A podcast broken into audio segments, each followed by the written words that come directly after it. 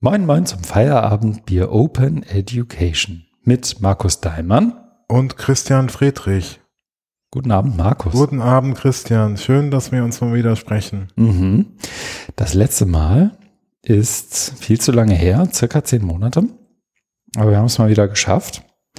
Und üblicherweise würden wir in diesen Podcast ja einsteigen, indem wir uns gegenseitig fragen, erstens, was wir trinken, in dem Fall einfach. Weil wir beide das gleiche trinken? Genau, du hast uns versorgt, vielen Dank. Ähm, wir trinken Augustiner Helles. Ich habe mich eben verschrieben und äh, Entrüstungsstürme geerntet. Trinken natürlich Augustiner Helles. Und der nächste Schritt wäre eigentlich schon, ob wir Feedback bekommen haben zur letzten Folge. Oder? Genau, aber das ist schon so lange her. Das ist ein bisschen länger her. Wir haben aber Feedback bekommen es ist nur so lange her, dass wir uns an der Stelle, na, vielleicht nicht darauf beschränken, aber zumindest erwähnen, dass viel von dem Feedback, das wir bekommen haben, unter dem Hashtag FOE Podcast bei Twitter zu finden ist.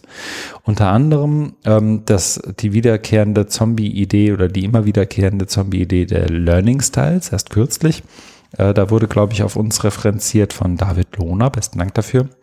Der meinte bei uns gehört zu haben, dass Learning Styles ein Mythos sind was mit Sicherheit stimmt. Martina Emke hat hier und da mal einen Hinweis an uns hinterlassen.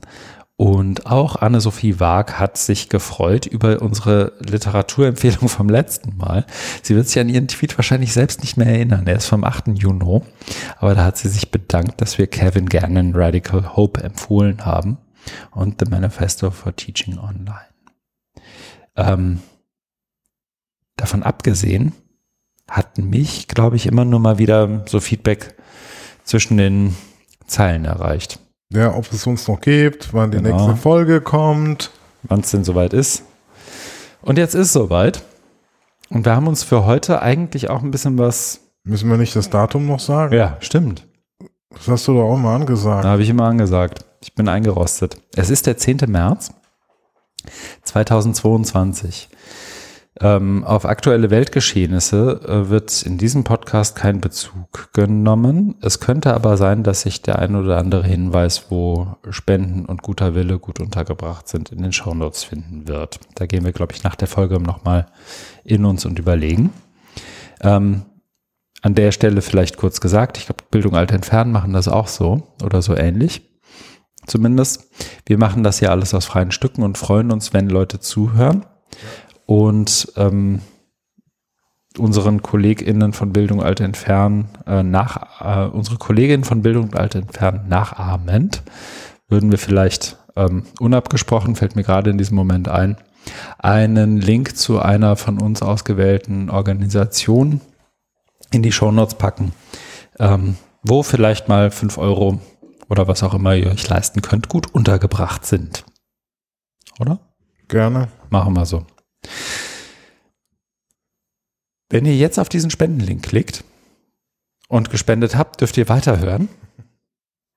Denn es dreht sich heute, ich habe es eben schon äh, halb an, angesprochen, um ein besonnen oder es wird eine besondere Folge so rum. Nämlich möchten wir heute nicht irgendwie eine Ansammlung von Blogartikeln oder Research-Papern oder irgendwie sowas besprechen, sondern wir haben uns für heute vorgenommen, ein ist das schon ein Buch? Ein Bändchen. Ein Bändchen, ein Bändchen zu besprechen. Ein Reklamheft. Genau, ein Reklamheft. Ich glaube in der Reihe, was bedeutet das alles? Und das Reklamheft ähm, trägt den Titel Träge Transformation, welche Denkfehler den digitalen Wandel blockieren, von Sascha Frieseke und Johanna Sprondel.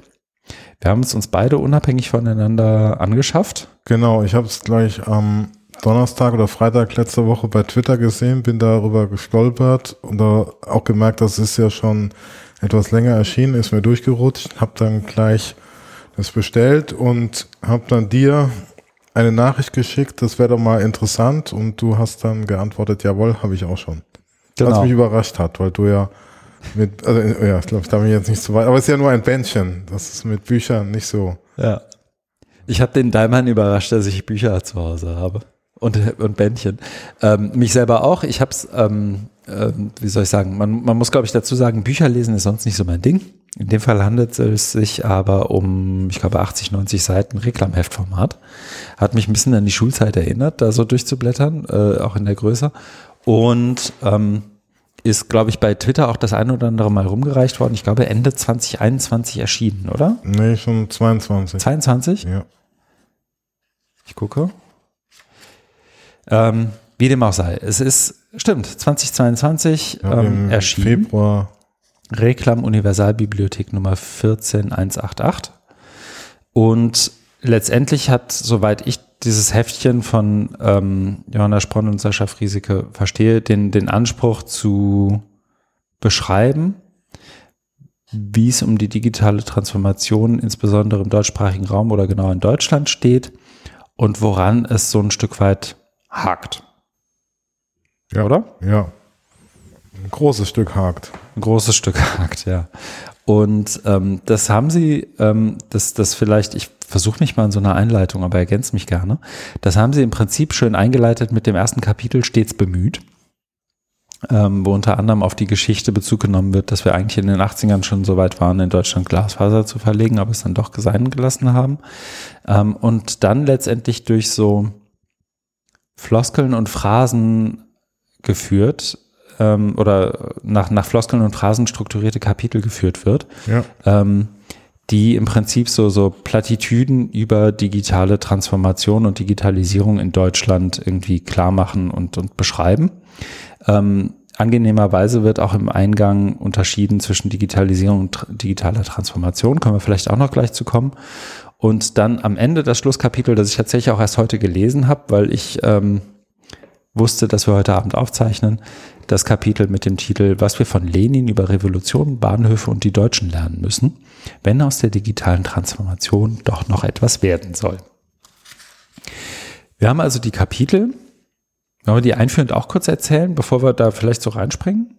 Also die Ja. Kapitel zumindest erwähnen. Ich fange mal an, dann machen wir im Wechsel ganz schnell durch. Dann haben wir die Einleitung zu diesem Buch auch durch. Müssen wir nicht noch sagen, was wir gemacht haben? Stimmt. In diesem, also das war ja mal so dieses Podcast-Konzept, oder? Siehst du, ich bin schon hier. Ich, ich habe einmal in meinem Leben ein Buch gelesen und wollte direkt rein. Aber wir müssen noch erzählen, was wir gemacht haben. Das kommt jetzt. Und bitte. Markus, was hast du gemacht? Ich habe, wie du auch, Monatsnotizen geschrieben, Ja. die wir auch verlinken und kann da auch gerne nochmal was erwähnen. Ja. Ich habe auch gesehen, bei der letzten Folge war schon die Nachricht, dass ich äh, einen neuen Job habe und jetzt beim Landesportal Orca NRW bin und da immer noch bin, also auch nach 10, 11 Monaten, genauer gesagt ein Jahr schon, also am 1. März letzten Jahres habe ich angefangen. Probezeit ist rum. Genau, die Probezeit ist rum. Äh, und damit habe ich mich beschäftigt äh, mit äh, einer Förderlinie, die äh, uns hilft, äh, Content zu bekommen, die sogenannte OER Content NRW-Linie, die wir äh, begleitet, betreut, administriert haben. Darauf, dafür hat mir auch sehr geholfen meine vorgehende Tätigkeit beim Projektträger VDI, VDE, IT in Berlin, weil das damals auch mein Job war und äh, jetzt äh, auch irgendwie vorausgesetzt wurde und auch gar nicht ge gefragt wurde, kannst du das, sondern macht einfach mal.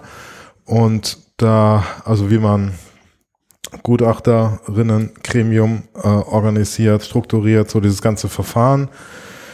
Ja, das, das haben wir dann gemacht, ähm, war sehr herausfordernd, weil äh, uns die Anzahl der eingegangenen Einträ Anträge sehr positiv überrascht hat. Es waren nämlich 58 und wir Gutachterinnen eher so für die Hälfte oder ein Drittel äh, geschafft haben und dann äh, in kurzer Zeit nochmal nachgelegt haben, nochmal äh, Leute angefragt haben, so aus meinem äh, Netzwerk, die dann oh, dankenswerterweise auch zugesagt haben, sodass wir das alles gut äh, bewältigt haben. Äh, wir haben jetzt 18 Anträge fördern können, das heißt äh, 40 sind auf der Strecke geblieben. Was ich da jetzt mache, ist äh, mal Feedback-Gespräche führen. Das hatte ich damals bei VDI auch gemacht, das hat auch zum Job gehört. Das heißt, du bietest denen an, eine Telefonsprechstunde und gehst dann nochmal auf die Gründe ein. Und Warum sie es nicht bekommen haben. genau, warum sie es nicht bekommen haben. Aber mit denen, die es bekommen haben, sprichst du auch. Nee, die kriegen einen Brief und da steht drin, herzlichen Glückwunsch. Die freuen sich auch und brauchen dann okay. kein äh, Feedback mehr. Ja. Die haben ja alles richtig gemacht. Nein, das, mhm. nee, das ist nicht vorgesehen, sondern das ist äh, in der Regel nur für die, die nicht gefördert werden. Mhm. Das machen wir auch, äh, was auch sehr angenehm ist. Äh, ich habe das bestimmt schon 20 Gespräche geführt, da ist alles entspannt. Mhm. Äh, man könnte ja denken, na, da ist man dann irgendwie etwas entzürnt oder echauffiert, aber dem ist mitnichten so. No sondern, Feelings. Genau, sondern eher so eine Dankbarkeit, dass man sich auch die mhm. Zeit nimmt. Wir haben ja auch versucht dann in der Gutachtersitzung, also ich war ja nicht Teil der Jury, sondern nur Moderator, aber dann immer gucken, äh, liebe Jury, gibt uns mal ein paar Gründe noch mit an die Hand, dass wir die wiederum den Menschen mitgeben können. Mhm. Ja, das haben wir dann alles minutiös protokolliert und dementsprechend haben wir dann auch Futter jetzt für die Feedbackgespräche. Ja, cool. Okay. Genau, äh, dann äh, war bei mir noch äh, einiges an Lehre. Ich habe ja äh, zwei Lehraufträge gehabt oder ja. noch einmal an der Fanuni in Hagen, wo ich ein äh, Seminar gemacht habe und mich mit dem Buch von Audrey Waters beschäftigt habe. Das Seminar habe ich genannt, das Erbe der Teaching Machines und habe aber das Buch äh, nicht als Lektüre vorausgesetzt, sondern äh, weil es ja ein Wochenendseminar war, also anderthalb Tage. Ja. Äh, er sagt, die müssen jetzt nicht das ganze Buch lesen, sondern habe die Einführung genommen und also die Einleitung, habe die äh, als, als Präsentation gemacht, habe die da durchgeführt durch die Argumentation, weil ich finde, die wird da ganz gut äh, aufgemacht mhm. und äh, habe die, hab die da so eingeführt, äh, um das diese Thesen und, und äh, äh, Argumente dann in die Bearbeitung zu bringen, habe ich äh, historisches Material rausgesucht, nämlich Artikel aus der Frankfurter Allgemeinen Zeitung aus den 60er, 70er Jahren, habe mhm. die äh, recherchiert, so mit dem äh, Lehrmaschinen äh, habe da auch einige gefunden mhm. und habe die denen dann gegeben ähm, zum Lesen, also in, im Seminar. Waren ja relativ kurze Artikel. Und dann war eben so die für die Leute überraschende Erkenntnis, es hat sich überhaupt gar nichts geändert. Also es ist ja seit den 60er, 70er Jahren, wenn es so um Innovation geht, mhm. um Fortschritte des Lehrens mit äh, oder Lernens mit Technologie, sind wir ja genau wie heute. Mhm. Ja. Und dann im äh, Schlussteil habe ich nochmal versucht, dass, äh, also wie müsste, wie müssten dann also digitale Angebote gestaltet werden, damit man nicht in diese Fallen der Teaching Machines. Ne, da fand ich ja bei Audrey Waters das wirklich sehr gut, wie du das äh, strukturiert, also diese mhm. Verflechtung ne, aus politischen, ökonomischen Interessen, diese gesellschaftlichen Erwartungen, wie so damals. Persönliche diesem, Hybris teilweise. Genau, mit dem mhm. Sputnik-Schock oder wie es auch in der Ausstellung, wo du auch warst damals, mhm. hier im Haus der Kulturen der Welt, Bildungsschock war, ja. ne, wo sie es alles, die Hybris genau dargestellt haben. Ja. Genau. Und ich habe ein Seminar beendet an der Universität zu Köln, Praxis und Theorie digitaler Bildung. Da habe ich zum Schluss so eine Zukunftswerkstatt gemacht, wo es auch darum ging, wie sehen denn Szenarien aus, die euch, liebe Studierenden, äh, äh, euren Bedarfen entsprechen. Mhm. Ja, das war, war auch eine, war, war ein schönes Seminar, war eine kleine Gruppe, so zehn Leute, die sind aber alle brav immer dabei gewesen und ja, ich habe das, mache das ja immer sehr offen, das heißt, ich habe irgendwas, was für Themen interessieren euch, deswegen hatte ich einmal eine Sitzung gemacht zu Lobbyismus in der Schule, wo mhm. ich mich vorher mit dem schon erwähnten David Lohner abgestimmt habe, der hat auch äh, gemacht Material, da haben wir uns Material ausgetauscht mhm. und ja, äh, okay. Das war eine schöne Sitzung. Dann hatte ich noch einen, einen Podcast-Workshop gemacht. Doch. Für, äh, für das eTeach-Netzwerk in Thüringen, also für Lehrende an thüringischen Hochschulen, Aha. die da großes Interesse haben. Habe die dann einmal durchgeführt durch die Technik und die Möglichkeiten. Äh, ich habe die Motivation ist erst immer noch hoch. Ne, habe gesagt, liebe Leute, hilft nichts, da muss man, muss man einmal durch, also sich vernünftige Geräte anschaffen, mhm. Equipment, habe dann so Dinge äh, ihnen wärmstens ans Herz gelegt, wie das Sendegate, ne, Plattform gesagt, mhm. guckt euch das an. Es gibt keine Frage, die da nicht schon gestellt ist, guckt, äh, guckt da rein. Hab dann auch die, äh, die Software empfohlen, äh, Ultraschall, hab äh, da die ganzen Tutorials gesagt, äh, hier, da wird der Schritt für durch, äh, durchgeführt, was man mhm. alles machen kann. Genau, und last but not least habe ich mich äh, auch äh, in der Pandemie äh, kulturell betätigt, habe ein Theaterstück gesehen und eine Oper. streng mit Maske und äh, ja, ist äh, bisher auch alles gut gegangen, was so die Infektion betrifft. Okay. Ja. Ja, das, ähm, dass das so bleibt, sei dir gewünscht. Was hast du denn gemacht? Ich habe ja, ein bisschen früher als du einen neuen Job angefangen. Das heißt, da habe ich einfach weitergemacht. Da habe ich, glaube ich, das letzte Mal auch ein bisschen was erzählt. Wenn ich mich richtig erinnere, ist ja nun wirklich schon lange her. Ähm, wir haben aber im Prinzip weitergearbeitet an so Sachen wie eine Strategie fürs Digitale. Ähm, haben auch an wirklich so, so Grundlagen gearbeitet am BZB, die irgendwie sowas wie eine digitale Organisation letztendlich überhaupt auch bedingen. Also wirklich an, an Grundlagen gearbeitet, die uns jetzt hoffentlich auch demnächst helfen werden. Ähm, wie zum Beispiel so ersten allgemeinen Verständnissen davon, welche Endgeräte angeschafft werden, welche, äh, in welchen Strukturen wir arbeiten wollen, welche Ziele wir haben, äh, eher kurz- und mittelfristig als langfristig. Ähm, all solche Sachen haben wir versucht festzuzurren. Dann habe ich am auch relativ zu der Zeit, wo wir das letzte Mal gepostcastet haben, mich mit ähm, Dokumentenmanagementsystemen auseinandergesetzt und tue das nach wie vor. Das ist so ein bisschen der einer der größeren Stränge in meiner Arbeit gerade. Und ähm, davon abgesehen äh, finde ich mich aber so in meiner Anstellung zurecht, habe mir parallel ein bisschen Mühe gegeben, ähm, meine eigene Webseite aufzufrischen, auch mit Hilfe. Link kommt in die Show Notes. Äh, Feedback sehr, sehr gerne. Und was ich so Monat zu Monat gemacht habe, habe ich auch in meinen Monatsnotizen verpackt. So im Großen und Ganzen habe ich versucht, meine selbstständigen Tätigkeiten so ein bisschen zurückzufahren oder auf so ein, so ein gesundes Minimum zu reduzieren. Das sind viele Podcast-Workshops noch. Ähm, hier und da mal so kleinere Sachen, wo ich noch mal so, so einen halben Tag oder einen Tag irgendwie irgendwo dazukomme und, und versuche, meinen Senf dazu zu geben, aber im Großen und Ganzen eher Podcast-Workshops und eben der Hamburger Dein Hu Podcast weiterhin. Der jetzt auch so in dieser Co-Moderation mit Nicola Wessinghage, du bist ja ähm, einer unserer treuesten Hörer, glaube ich. Ein steinernes Gesicht von Markus guckt mich gerade an. Ähm, das ist jetzt ironisch, oder?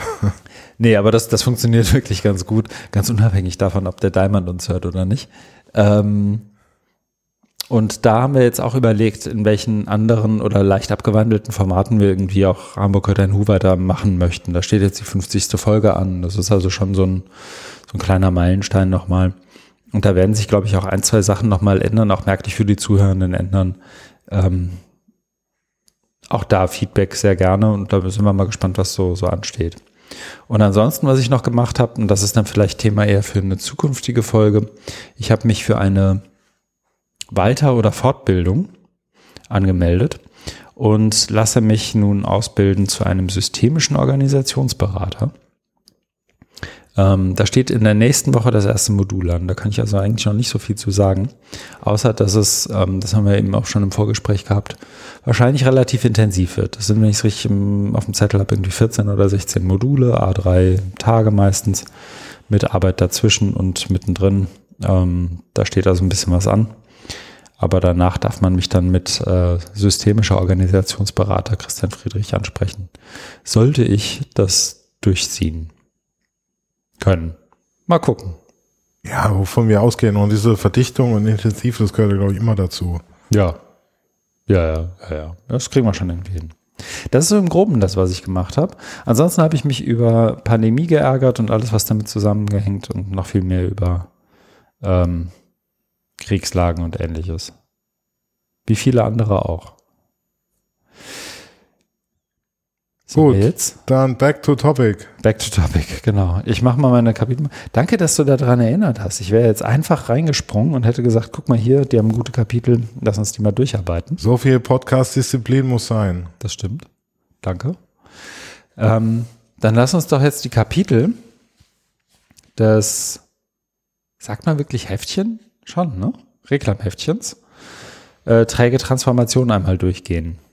Hm, vielleicht am Anfang einmal ein Überblick, wie schon gesagt, es geht um eine Analyse, manchmal ein bisschen launig geschrieben, aber auch auf eine gesunde Art irgendwie ähm, warum das mit der digitalen Transformation in Deutschland irgendwie hakt.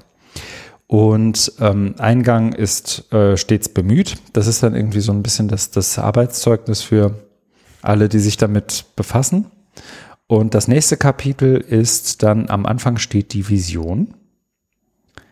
Das zweite äh, beschreibt die Plattitüde Techno Technologie ist die Lösung.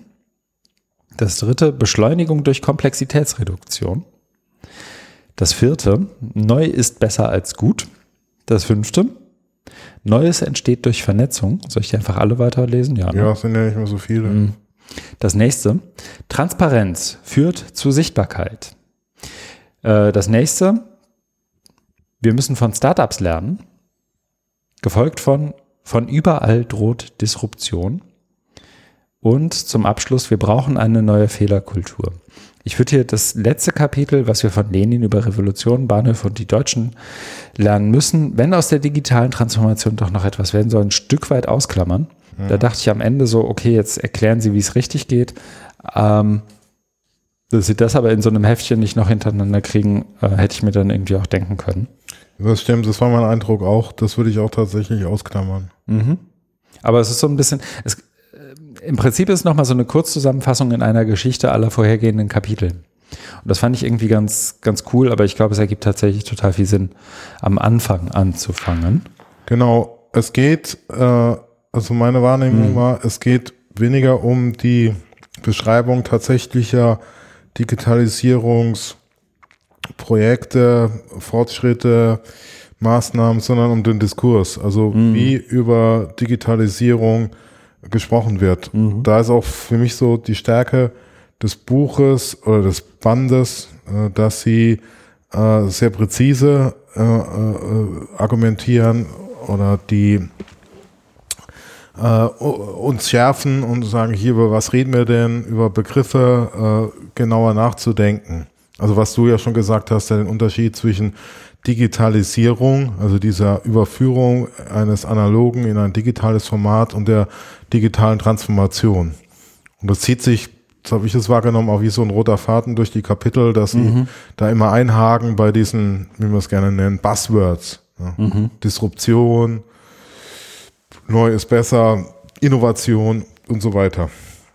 Und das einfach kritisch hinterfragen, was heißt es eigentlich und äh, schnell, weil die Kapitel ja auch nicht so lang sind, schnell klar machen, na eigentlich hat es mit dem, was man will, ne, wie das einmal vorgegeben wird, nicht immer was zu tun oder beziehungsweise führt dann auch zum, zum Gegenteil äh, oder zu ja, Dingen, die, die damit nicht so viel zu tun haben. Wenn ich nochmal, wenn du erlaubst, dann nochmal beim, ich will auf einen Punkt hinweisen. Mhm, ich erlaube. äh, bei, bei, bei der Einleitung. Äh, da gehen sie so, also habe hab ich mir so rausgeschrieben, mhm. ähm, als um die Leute, die Lesenden abzuholen, äh, diese allseits bekannte Gefahr, Deutschland verliert den Anschluss, die Gefahr, dass wir abgehängt werden digital mhm. und dass es im Ausland ähm, digital viel besser ist, was Breitbandausbau betrifft, mobiles Internet, Digitalverwaltung, digitale Bildung und so weiter. Und das Erstaunliche ist ja, das, das hast du ja auch schon erwähnt, oder da gibt's ja auch Artikel, den ich mir auch mal rausgesucht, können wir auch nochmal ver, verlinken. Ähm, das Thema war damals in der SPD geführten Regierung, also unter Bundeskanzler Helmut Schmidt, ja Chefsache, also Glasfaserausbau. Mhm da, da zitieren sie auch diese geheimen oder unter Verschluss gehaltenen äh, Dokumente. Und dass dann, als äh, der Regierungswechsel kam auf die CDU äh, unter Kohl, äh, das Privatfernsehen favorisiert wurde.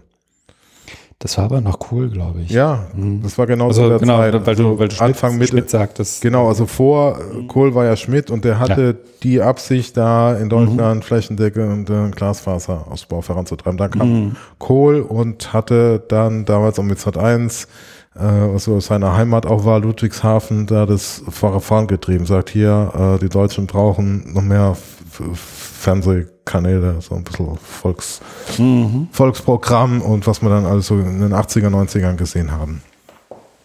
Und dadurch ähm, ist, äh, ja, ist, ist man schon mal irgendwie, glaube ich, falsch abgebogen.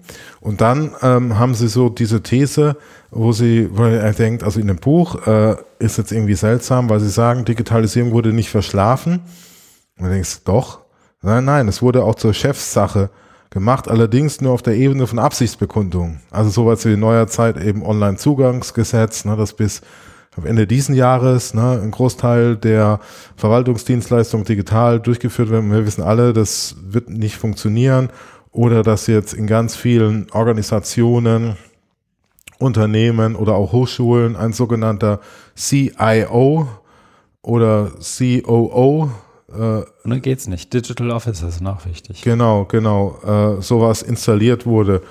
Und äh, das, also das, das so auf der Ebene der Absichtsbekundung, mhm. aber wir alle wissen, die erhofften Effekte sind bis heute nicht da. Also aus dem Bereich E-Learning oder digitale Bildung kann ich das nur vollumfänglich bestätigen. Das äh, angesichts der, ich kenne das jetzt auch seit 20 Jahren, weil ich an dem mhm. Feld bin, angesichts der, der Maßnahmen und des Geldes und der Hoffnung, die man da reingesetzt hat, und man jetzt wieder sieht, nach äh, Corona diese große Präse äh, äh, Sehnsucht nach der Präsenz und mit dem Digitalen, äh, so, ja, brauchen wir, ja, kann man irgendwie und dann muss aber nicht so, dann ist es doch alles schon sehr enttäuschend. Ich freue mich so, dass wir uns endlich mal wieder richtig treffen können. Ja.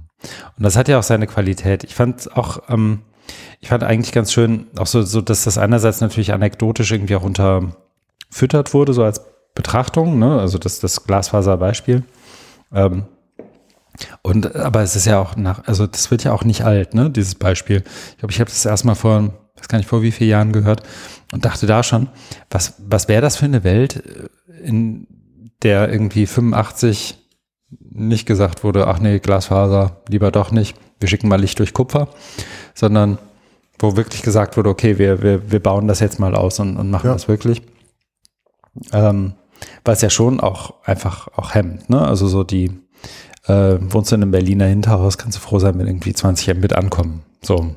Äh, und da reden wir noch über innerhalb des Rings und alles, was damit zusammenhängt. Ähm, und fand aber auch ganz, ganz schön, dass ähm, fast jedes der Kapitel nach meinem Eindruck ähm, und insbesondere die Einführung auch sich Mühe gibt, irgendwie zu unterscheiden oder auch Leute mitzunehmen, die sich nicht irgendwie täglich mit diesem ganzen Krempel befassen. Ja. Also das nochmal, äh, was heißt nochmal, dass wirklich einmal erklärt wird, wir verstehen unter Digitalisierung das hier, wir, wir, verstehen unter digitale Transformation das hier und damit arbeiten wir jetzt weiter. Ne? Und vielleicht ist das auch gar nicht so schlecht, wenn wir es einmal kurz sagen. Ähm, und ich mache es wirklich, ähm, wer will, darf dann ja gerne äh, nachlesen. Digitalisierung als die Überführung sozusagen analoger Prozesse ins Digitale, also fast so eine 1 zu 1 Entsprechung. Genau. Ich habe einen Brief, jetzt habe ich ein PDF oder ich habe einen Brief, jetzt habe ich eine E-Mail, so ungefähr. Ähm, und die digitale Transformation letztendlich als so ein Neudenken von Prozessen in der Kommunikation, in der Zusammenarbeit, im Austausch miteinander, in so einem soziotechnischen System genau. einer Organisation, ähm, eben unter den Gegebenheiten all der Möglichkeiten und anderen Einschränkungen, die eben durch Digitalisierung irgendwie dazugekommen sind und da sich, sich dann auch irgendwie Auswirkungen, also viel stärker in so einer Wechselwirkung denkend also vielleicht auch das komplexere Modell, als einfach zu sagen, hier ein Brief, jetzt ein PDF. Ähm, genau, und wenn ich einmal reinkriegen ja. darf, äh, eine Ergänzung, was sie dann auch mal deutlich machen, ist, dass digitale Transformation auch offen ist, ergebnisoffen. Und das ist mhm. ja äh, was, also wo ich mich auch sehr wieder äh, wiedergefunden habe und abgeholt habe, dass mein, also ich kenne es ja nur aus dem Hochschulbereich, aber dass da immer ähm, mitschwingt, so, so und so wird sein, so und so, das wollen wir haben. Und dass es genau so nicht funktioniert, sondern wir sprechen ja von diesen Aushandlungsprozessen, mhm. ja, wo man möglichst viele mitnehmen muss. Aber die Art und Weise, ne, oder das ist dann später ein Kapitel noch, aber die Art und Weise, wie dann diese Aushandlungsprozesse ablaufen, ne, mit Gremien und mit Beratungsfirmen und dann läuft es nicht so, wie sie, wie sie, wie sie es hier beschreiben, also Ergebnis offen, sondern da wird äh, irgendwie die Annahme schwingt immer mit, so und so wird es dann sein, was ja dann mehr so in Richtung geht, äh, wir digitalisieren einfach die mhm. Prozesse. Ne? Und dass man sich, ich glaube, da, da ist so, ein, so eine Unsicherheit da, sich äh, auf diese Offenheit, auf diese Unbestimmtheit, Unbestimmbarkeit einzulassen. Ja, ja das, die Digitalisierung ist da sehr viel einfacher kontrollierbar im Ergebnis genau. als die Transformation. Ich fand es auch ganz schön, ich glaube, Sie hatten irgendwo dann den Punkt, ähm, da in, in, immer noch in der Einleitung, ähm, das machen wir in den Kapitelmarken, glaube ich, auch irgendwie deutlich, dass wir, in welchem Kapitel wir gerade sind. dass ich würde die Kapitelmarken analog zu den Kapiteln benennen, die wir besprechen.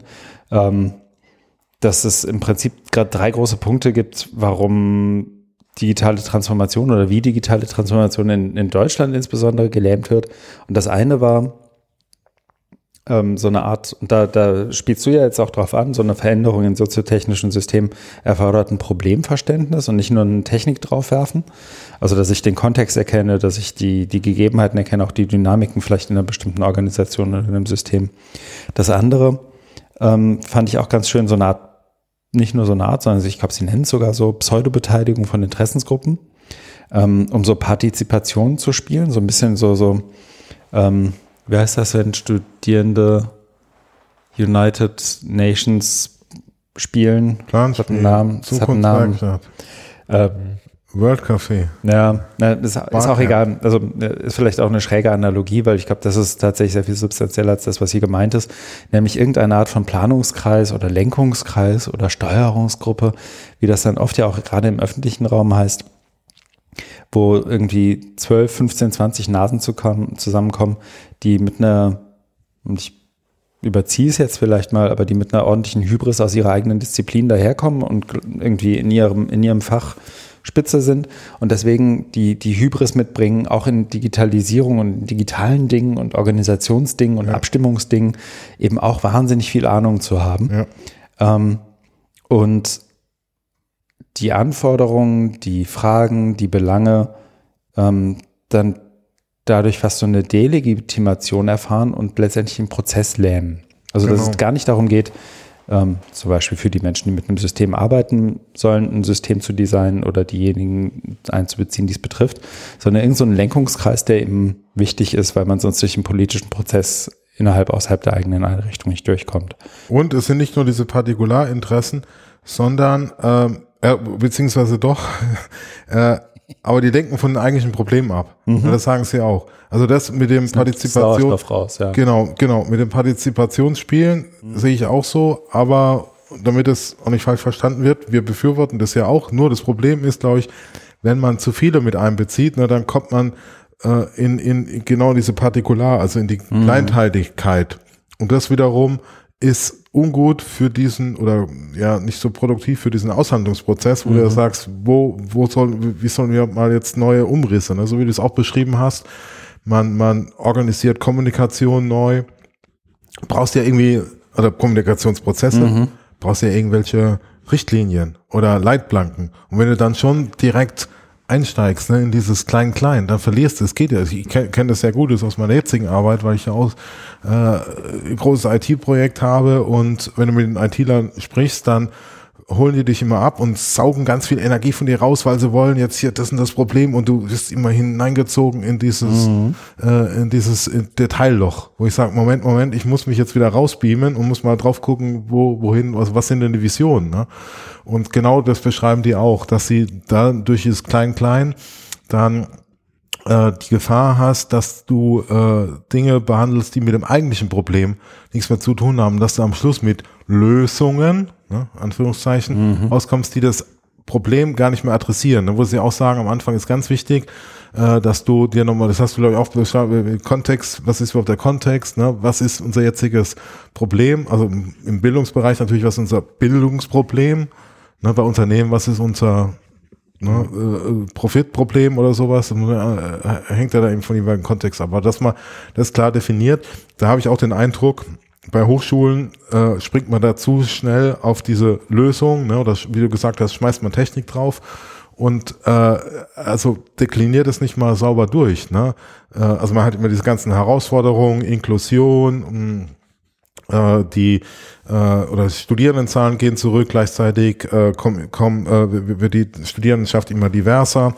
Und äh, was, oder wie, wie, wie sehen wir uns denn jetzt eigentlich äh, als Hochschule, wie schaffen wir es jetzt, äh, vernünftige, äh, gute Lehre im heutigen Zeitalter, was eben digital ist, zu gewährleisten. Ne? Dass man das mal als Problem definiert und beschreibt ne? und dann guckt, wie kann man das mit Lösungen, auch Technik zu adressieren.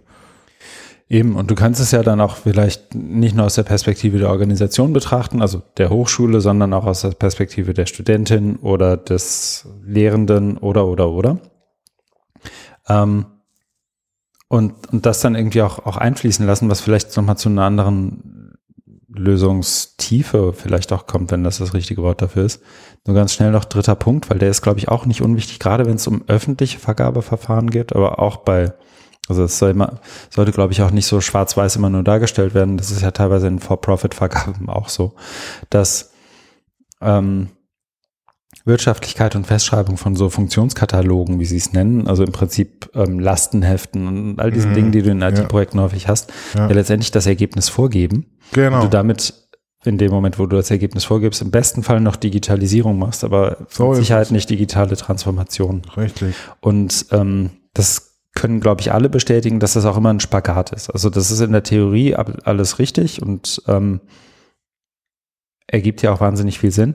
Und trotzdem musst du ja irgendwo anfangen und dich dann in diesem öffentlichen Vergabeverfahren bewegen und sagen, in dem ersten Schritt arbeiten wir uns jetzt bis hierhin vor und nehmen dann nochmal irgendwie den Kopf hoch und gucken, was, was wir ab jetzt wollen. Ähm, aber dass du zum Beispiel ergebnisoffen oder produktoffen einfach was ausschreibst und auch vergeben kannst, ähm, wäre zumindest nicht die Norm und du brauchst kreative Leute im Einkauf, ähm, um sowas hintereinander zu kriegen und das sind immer, immer noch ein Restrisiko, wenn du das machen willst. Also das haben sie, glaube ich, schon auch aus eigener Erfahrung wahrscheinlich irgendwie ganz pointiert skizziert irgendwie.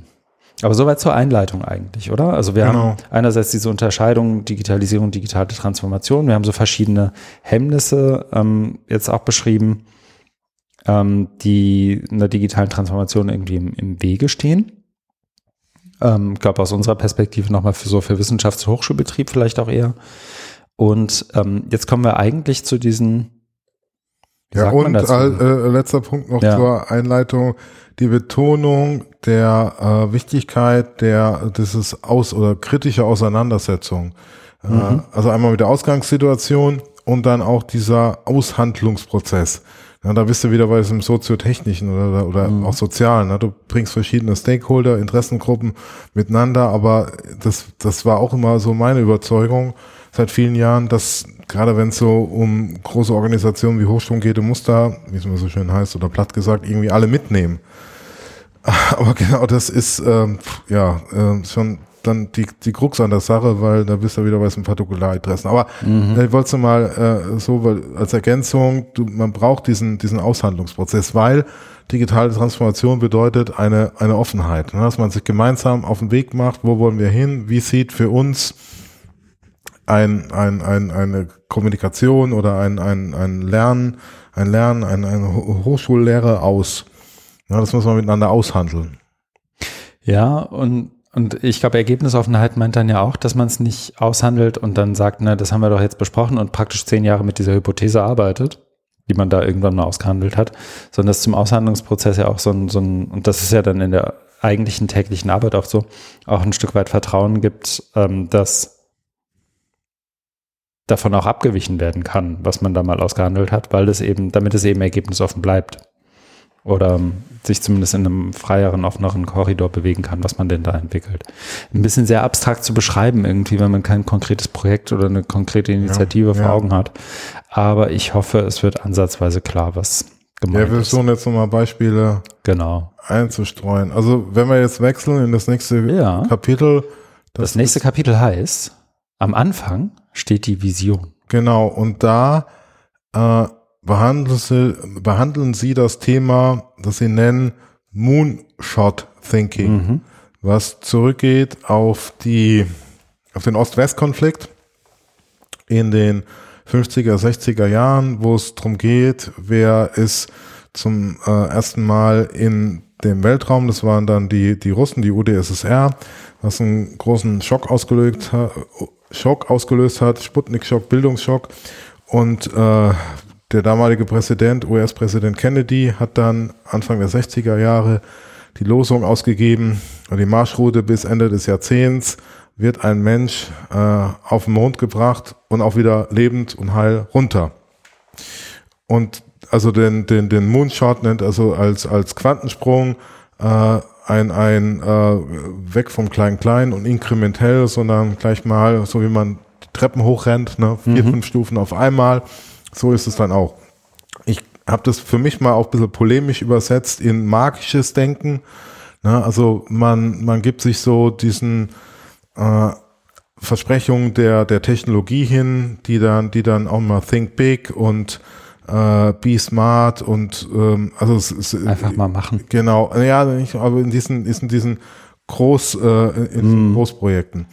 Und da ist mir jetzt so dieses äh, Beispiel aus dem Bildungsbereich äh, dazu eingefallen, der nationalen Bildungsplattform, was ja mit der, also in der letzten Bundesregierung noch initiiert wurde, wo es darum geht, ähm, auch Dinge aufzuholen, äh, die Deutschland im Vergleich mit anderen Ländern, das haben wir hier im Podcast lang und breit auch mal diskutiert, äh, sogenannte MOOC-Plattform, was in anderen Ländern dann in Frankreich äh, gibt, äh, in Deutschland nicht.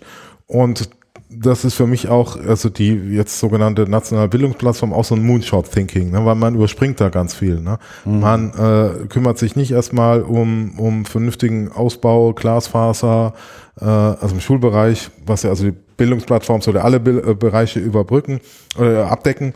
Äh, und das heißt, es wird auch Schulbereich und da haben wir ja ganz andere Probleme. Also erstmal die Hausaufgaben machen, nein, nein, nein, wir wollen jetzt gleich so ein paar Stufen überspringen und mit einem großen, großen Sprung aufholen zu, äh, zu anderen und da den, den Anschluss schaffen. Und äh, äh, Sie haben da noch genannt diesen äh, sogenannten Halo-Effekt. Mhm. Äh, also visionäre Ideen äh, führen zu diesem Halo-Effekt. Und das find, fand ich äh, sehr überzeugend, wie Sie es darstellen, das ist dann äh, der, der berühmte Ausspruch äh, von der damaligen Digitalisierungsbeauftragten der Bundesregierung, Dorothea Bär, ja. die dann angesprochen wurde auf den ausbleibenden äh, Breitbandausbau in Deutschland, der, wie wir schon gesagt haben, eigentlich seit den 80er Jahren schon angekündigt wurde und 40 mhm. Jahre später immer noch nicht da ist, hat sie gesagt, oder hat sie das Bild gebracht der, der, äh, des Flugtaxis. Wie toll das wäre, dann irgendwann mit dem Flugtaxi von München an Starnberger See oder wo auch immer sie dann hinfährt äh, oder hinfliegt zu nehmen. Und das ist, ist genau dieser Halo-Effekt. Das heißt, das eigentliche Problem, nämlich fehlender Ausbau äh, Breitbandnetz, wird umschifft und mit starken Bildern äh, gearbeitet. Und das sagen Sie in dem Buch, dass das eben deshalb besonders attraktiv ist, weil sich jeder vorstellen kann. Ne, äh, muss ja nicht äh, auch an zurück in die Zukunft und DeLorean denken, aber ne, jeder kann was mit assoziieren. Während, wie stellst du du Glasfaser vor? Ne? Denkst du irgendwo die Straße aufgebogen und mhm. du hast da auf deinem, äh, äh, du hast da nicht nur 10 oder 20 Mbit, sondern 200. Ich erinnere an die Band We Were Promised Jetpacks. ähm. Und, und äh, letzter Satz dazu mhm. ist, äh, im, dadurch ähm, äh, also verschiebt sich ja vollkommen äh, der Fokus. Ne? Also wenn du jetzt auch wieder von der nationalen Bildungsplattform ausdenkst, also, also, also magisches Denken, aber wie toll wäre es, wenn wir ähm, eine Meta-Plattform hätten, was alle Bildungsbereiche von frühkindlicher Bildung bis mhm. zu lebenslangen Lernen, Seniorenbildung, alles überdeckt und du dann dein Digital, dein Digital Wallet hast und alle deine Zertifikate Blockchain, Blockchain genau. gesichert hast mhm. und per Knopfdruck das ist genau das Flugtaxi aus meiner Sicht. Und es ist auch dieser Halo-Effekt, weil es von den eigentlichen Problemen äh, ablenkt. Nämlich, äh, wie funktioniert es, äh, wie, also im Hochschulbereich zum Beispiel, wie kriegt man überhaupt die äh, Hochschulen dazu, sich gegenseitig die digitalen Leistungen anzuerkennen, mhm. äh, geschweige denn da zusammenzuarbeiten mit äh, anderen Bundesländern im Hinblick auf äh, gemeinsame Studiengänge oder sowas. Also ich kenne das jetzt nur, äh, allerletzter Satz jetzt aus einem Bundesland, in Nordrhein-Westfalen, mit dem Landesportal, da kümmern wir uns jetzt auch nur um, um Infrastruktur und stellen da Kurse als sogenannte Selbstlernangebote rein. Mhm. Was so das ganze Thema betrifft, wenn ich da was bei euch mache, kann ich mir das anrechnen lassen, ist noch gar kein Thema, ne, weil das mhm. ein riesendickes Brett ist. Die ZBEW macht jetzt aber Open Badges, habe ich gelesen neulich. Ähm, das nur so schnell reingerufen. Auch da, glaube ich. Wobei, das, das wirkte auf jeden Fall sehr viel durchdachter als vieles, was man sonst so liest. Mein, was ich mir dazu noch mit, oder was ich aus dem Kapitel noch mitgenommen habe, ist auch so eine Verklärung dieses Moonshots im eigentlichen Sinne. Ne? Also du hast ja schon beschrieben, wo er herkommt. So, also Kennedy sagt, wir werden am Ende dieses Jahrzehnts irgendwie auf dem Mond sein oder am Ende von zehn Jahren oder irgendwie sowas hat er gesagt. Ja. Ähm, und dass da so rein interpretiert wurde, dass das möglich wurde, einfach nur weil Kennedy gesagt hat, das machen wir jetzt. Und ähm, hier ist Kohle, gebt die mal aus und entwickelt irgendwie Kugelschreiber, wo die Sowjets irgendwie Bleistifte nehmen. So, also diese ganzen Geschichten werden dann ja erzählt.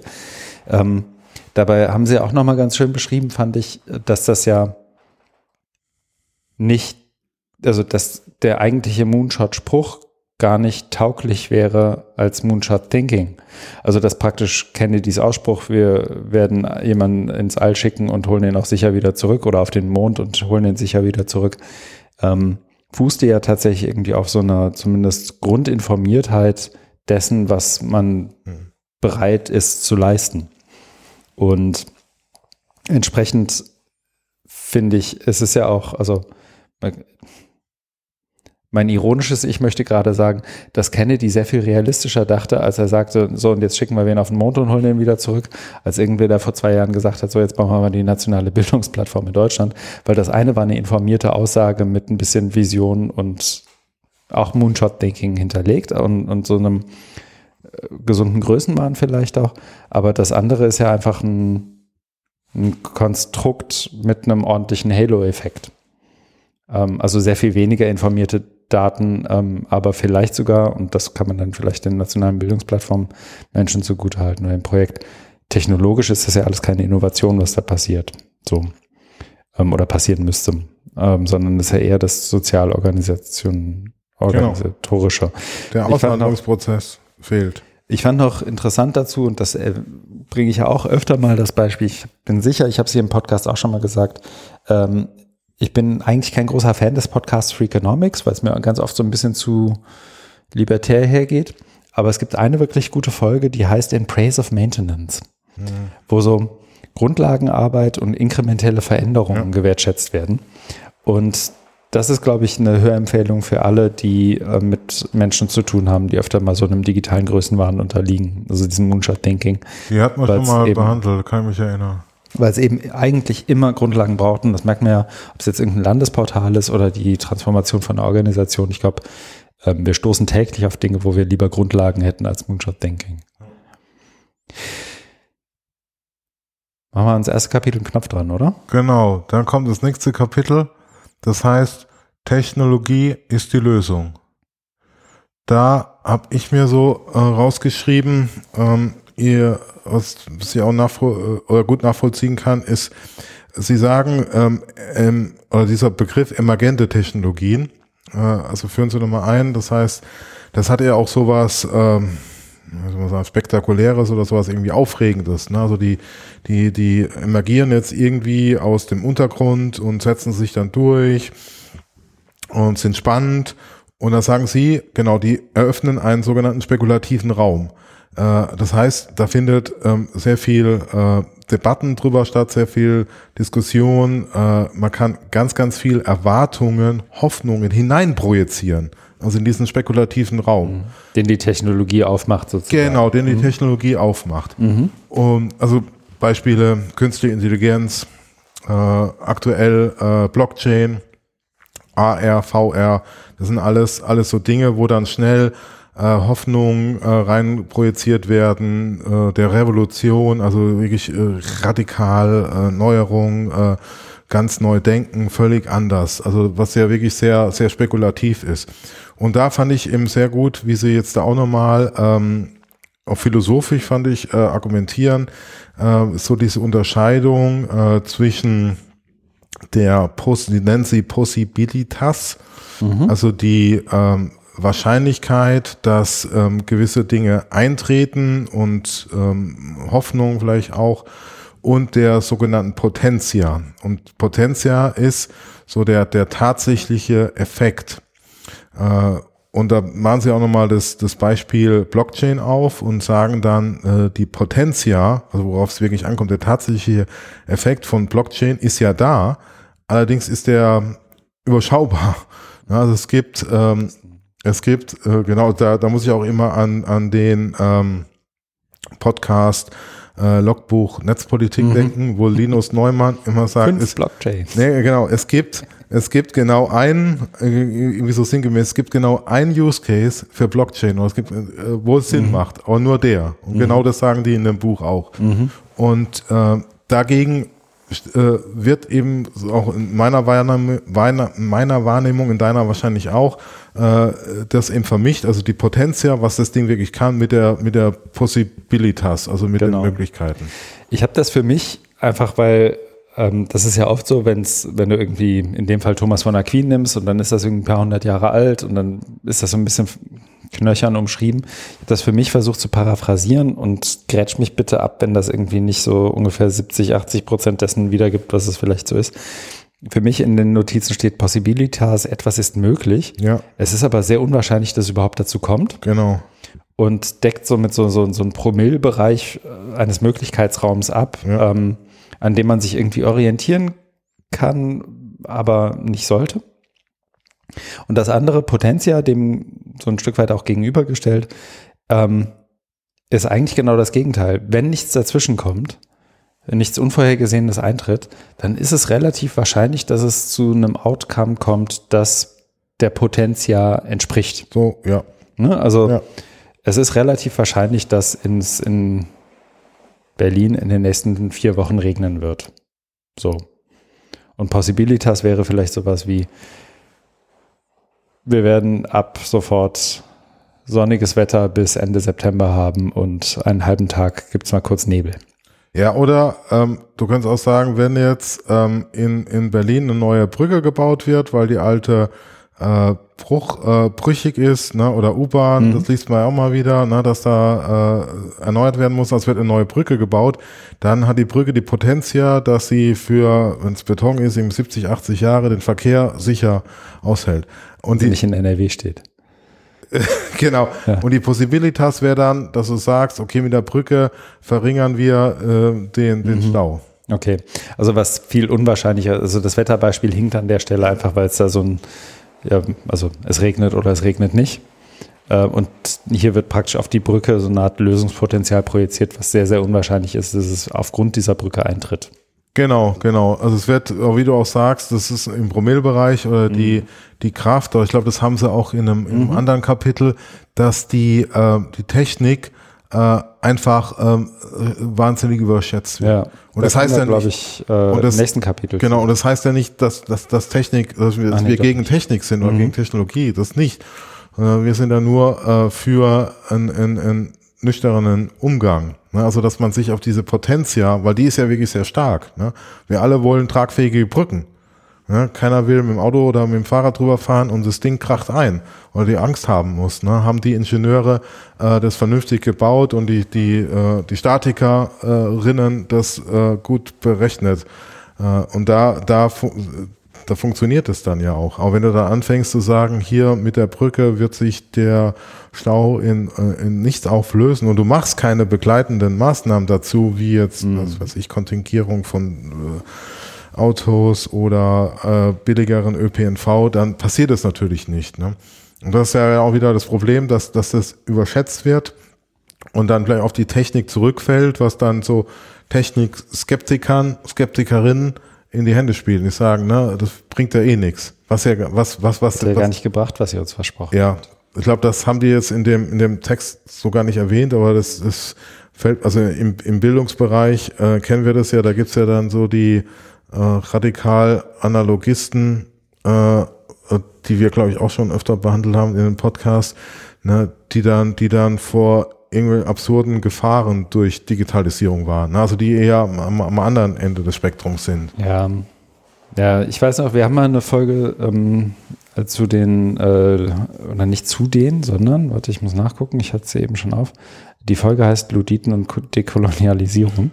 Ähm, und wir haben einen Artikel besprochen, daran hat es mich gerade äh, erinnert.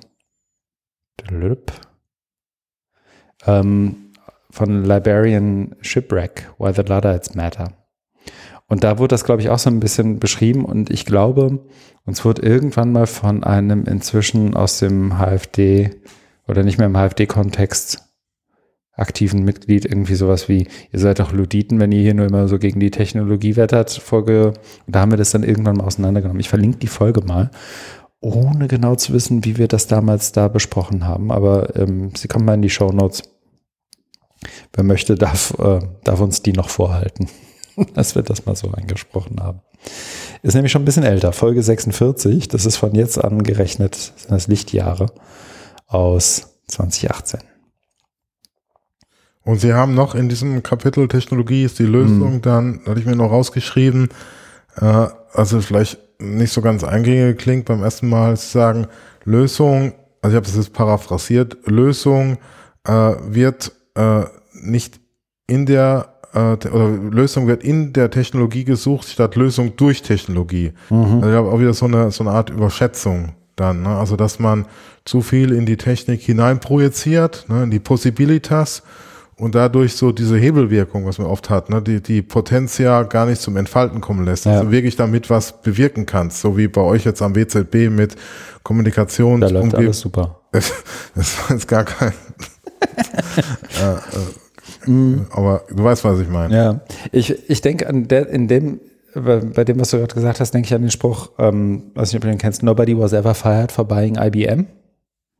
Ähm, soll letztendlich heißen, wenn du Technologie einkaufst und dich an die große Marke hältst, Dell, IBM, okay. Hewlett Packard, was auch immer, dann ähm, selbst wenn das irgendwie eine doofe Entscheidung war, kannst du immer noch sagen, aber ich habe doch jetzt einfach hier den Marktführer gekauft. Ja. Und so ein bisschen ist es auch bei ähm, dem Blockchain- oder AI-Projekt. Wenn ich irgendwie in den Titel schreibe, ich habe jetzt hier irgendwie gemäß der Blockchain-Strategie der Bundesregierung ein Technologieprojekt ausgeschrieben, dann kann ich immer noch sagen, aber Moment mal, die Bundesregierung hat doch gesagt, mhm. nobody was ever fired for ja, ne, äh, buying Blockchain. Ja. Und dann machst du halt irgendwas anderes. Das habe ich jetzt, wo, ich weiß, ich überlege, wo ich das gehört habe.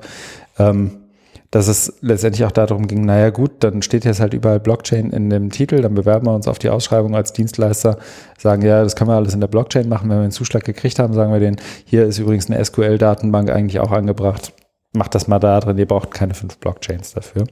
Dass man sozusagen das eine benutzt, um an Geld zu kommen und auch so ein bisschen als Chiffre von, wir brauchen jetzt das und das und dass dann jemand dazukommt und sagt, okay, das können wir, aber wir könnten das auch für ein Fünftel des Aufwands.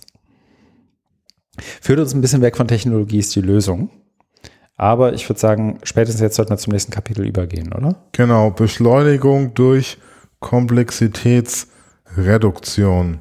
Genau. Da ähm, ist so ihre These, dass, ähm, also sie, sie die, die These aufstellen, dass ähm, oft gesagt wird oder eigentlich ständig gesagt wird, Veränderung ist immer, äh, also ist, äh, wir leben in beschleunigten Zeiten und äh, rasanter Wandel und das aber diese, und ihre eigentliche These ist dann, diese Veränderung ist immer allgegenwärtig. Ja, da haben sie ja auch einen Text ähm, mhm. äh, verlinkt oder ver, darauf verwiesen. Äh, den habe ich mir jetzt auch nochmal ganz äh, nur angelesen, also Fetish of, Fetish of Change. Ja, äh, habe ich ja auch noch. Der, der ist auch frei zugänglich, mhm. wo, wo der Autor eben auch deutlich macht, ähm, dass das eigentlich absurd ist zu behaupten, dass wir jetzt, ähm, wie es auf Englisch immer heißt, unprecedented, also noch nie da, also ich glaube, es heißt auch deutlich, eine nie dagewesene Veränderung. Wir mhm. leben in einer Zeit der nie dagewesenen, dann sagt er, ey, kompletter Blödsinn, weil wenn du zurückgehst, ne, auch in äh, lang, lang äh, zurück, ne, wo es dann diese Paradigmenwechsel gab, ne, also äh, mit äh, der Aufklärung, ne, wo viele Dinge komplett auf den Kopf gestellt wurden äh, früher hieß es, äh, die äh, Sonne dreht sich um die Erde. Dann kam, nee, nee, ist genau umgekehrt, die Erde dreht sich um die Sonne, ne? wo einige Institutionen große Probleme mit hatten. Äh, also wo wirklich Weltbilder über den Haufen geworfen wurden. In, in, innerhalb von, von äh, ja, nicht so ganz kurzer Zeit, aber äh, doch ähm, äh, erstaunlicher Zeit. Und äh, auch sowas wie die Säkularisierung, also dann den Verlust des Einflusses der, der Kirche mhm. oder Erfindung des Buchdrucks. Ja, äh, Gutenberg ne, ist irgendwie, habe ich mal gelesen, glaub, die, die Erfindung des Jahrtausends gewesen. Äh, und und äh, gut, also Gutenberg hat es ja nicht selber alles gemacht, sondern er hat ja diese verschiedenen Schritte. Ne? Mhm. Und was er dann auch äh, vielbeschworene Revolution dann äh, au- ausgelöst hat. Also wenn man das, das fand ich, oder das, ist- das ist in diesem, also nicht in dem äh, träge Transformationsbuch, sondern in diesem Fetish of Change und dargelegt, dass wenn man sich das, ohne da jetzt äh, äh, ein, ein äh, Top-Historiker oder Historikerin zu sein, einfach nur mal so auf der Zunge zergehen lässt, was da alles passiert ist, ne? wie wirklich Weltbilder äh, über den Haufen geworfen wurden. Oder geh mal in ein Museum, ne? Guck, dir an, so Malerei oder so, ne? Wie, wie sich da äh, äh, die, die Stile verändert haben, ne? Die Darstellung und so weiter. Ich glaube, da gibt's schon, ähm, ich habe das Beispiel auch gelesen und ich kenne das Argument ja auch aus, aus anderen Publikationen, aus anderen Argumenten oder äh, Herführungen. Ich finde, da ist einerseits was dran. Also dieses Katastrophisieren fast schon des, des jetzigen Wandels einerseits. Andererseits, wenn du überlegst, was Malerei mit dem Alltag der Menschen gemacht hat, dann hat das, glaube ich, irgendwie, was weiß ich, die großen Expressionisten haben, glaube ich, mit dem Alltag der Menschen wenig zu tun gehabt. Das würde ich jetzt bei Digitalisierung irgendwie, ähm, sehe ich das, glaube ich, anders. Ja, das stimmt. Dass da, da geht es ja eher so um die Geistesgeschichte. Nee, da ver- ist da grundlegende Veränderung. Natürlich immer die Frage, wer nimmt es wie wahr. Und natürlich hat es für den Alltag von Menschen in der Landwirtschaft überhaupt keine Veränderung Ja. gehabt. oder, ja, oder Leuten, die halt nicht in sich im, im Kunst, aber da, darauf will ich gar nicht hinaus. Ich glaube, mein, mein Punkt ist, und da bin ich vielleicht auch ein bisschen geprimed von ähm, einem Thema, das wir uns jetzt bei Hamburg hört ein Hu vornehmen. Das ist ähm, exponentielles Wachstum und exponentielle Entwicklung, Funktionen letztendlich in, in, in auch in gesellschaftlichen Kontexten. Ähm, dass es natürlich einerseits stimmt, dass der Buch war, äh, dass der Buchdruck und Gutenberg irgendwie ein Riesending war. Dass aber auch da die direkte Auswirkung innerhalb von, ich sage jetzt mal, zehn Jahren auf die Gesellschaft im Allgemeinen relativ minimal war. Ne? Während du dir das bei Digitalisierung zumindest anders zurechtlegen kannst. Also das, das Gegenbeispiel ist dann oft so das Smartphone. Vor zehn Jahren gab es gerade mal das erste iPhone oder für 11, 12 und jetzt rennen wir alle mit so einem Computer durch die Gegend. Ähm, das lässt dann aber wiederum außen vor, dass ja auch das Smartphone wieder eine Entwicklungsgeschichte von irgendwie 30, 40 Jahren hat, wenn du das irgendwann so beim Computer oder sowas äh, beim PC irgendwie festmachen möchtest. Mein Punkt an der Stelle ist, ich glaube, da ist was dran. Ich würde das aber nicht einfach so stehen lassen, sondern würde das kontextualisieren mit einem Argument, das habe ich mir, glaube ich, auch aufgeschrieben, oder ich gucke. Ähm, und das fand ich griffiger, ehrlich gesagt, in dem, in dem Buch, dass das Beispiel war, und da waren, war ich zumindest auf jeden Fall ein paar Mal Teil von, eher als, als jemand, der adressiert wird, als jemand, der adressiert, ähm, dass jemand auf mich zukommt und sagt, ihr habt da ein Riesenproblem.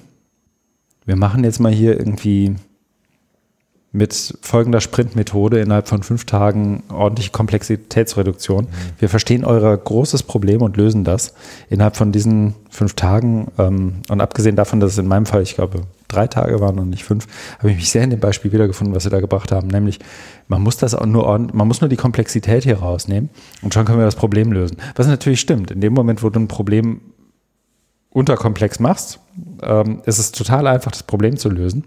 Wenn du dann aber wieder das um den Kontext, die Menschen, die Beziehungen, Strukturen. die Strukturen, in denen das irgendwie besteht, die Finanzierungsrahmen irgendwie anreicherst, ähm, hat dir die Komplexitätsreduktion vielleicht einmal kurz geholfen, um irgendwie einen guten Nachmittag zu haben, aber du hast das Problem nicht gelöst.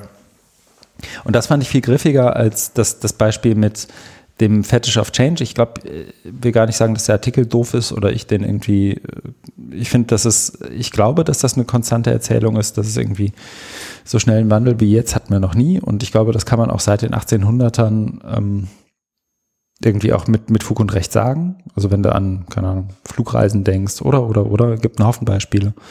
Ähm, ich fand nur dieses Komplexitätsreduktionsbeispiel viel näher an unserer Erlebniswelt sozusagen. Das stimmt, aber zu diesem äh, Beispiel, was ich am Anfang hatte, Mhm. das, da hatte ich noch jetzt eine Fortführung. Und zwar machen sie ja dann dieses Dilemma auf. Die sagen, Einerseits geht es jetzt beim digitalen Fortschritt darauf, schnell zu reagieren. Mhm. Ja, oh, oh, oh, wir müssen jetzt was machen, äh, eine, eine Digitalisierungsstrategie uns äh, ausdenken, weil äh, wir sind ja so im Wandel. Und weil eben gesagt wird, Veränderung ist allgegenwärtig und deswegen fand ich das äh, dann auch wiederum griffig oder für mich eingängig zu sagen, nee, es war früher auch schon so. Und dann jetzt kommt's nämlich. Die Pointe ist dann nämlich zu sagen, nicht nur, was du jetzt gerade beschrieben hast, mit einer Sprintmethode die Komplexität an einem Nachmittag rauszunehmen, sondern zu sagen, warum entspannen wir uns nicht einfach mal?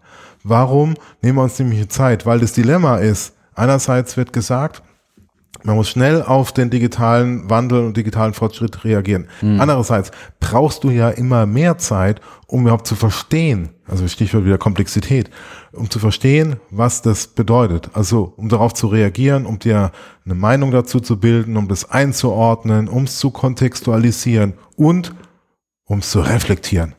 Die ja? Zeit haben wir nicht, wir sind zu weit hinten.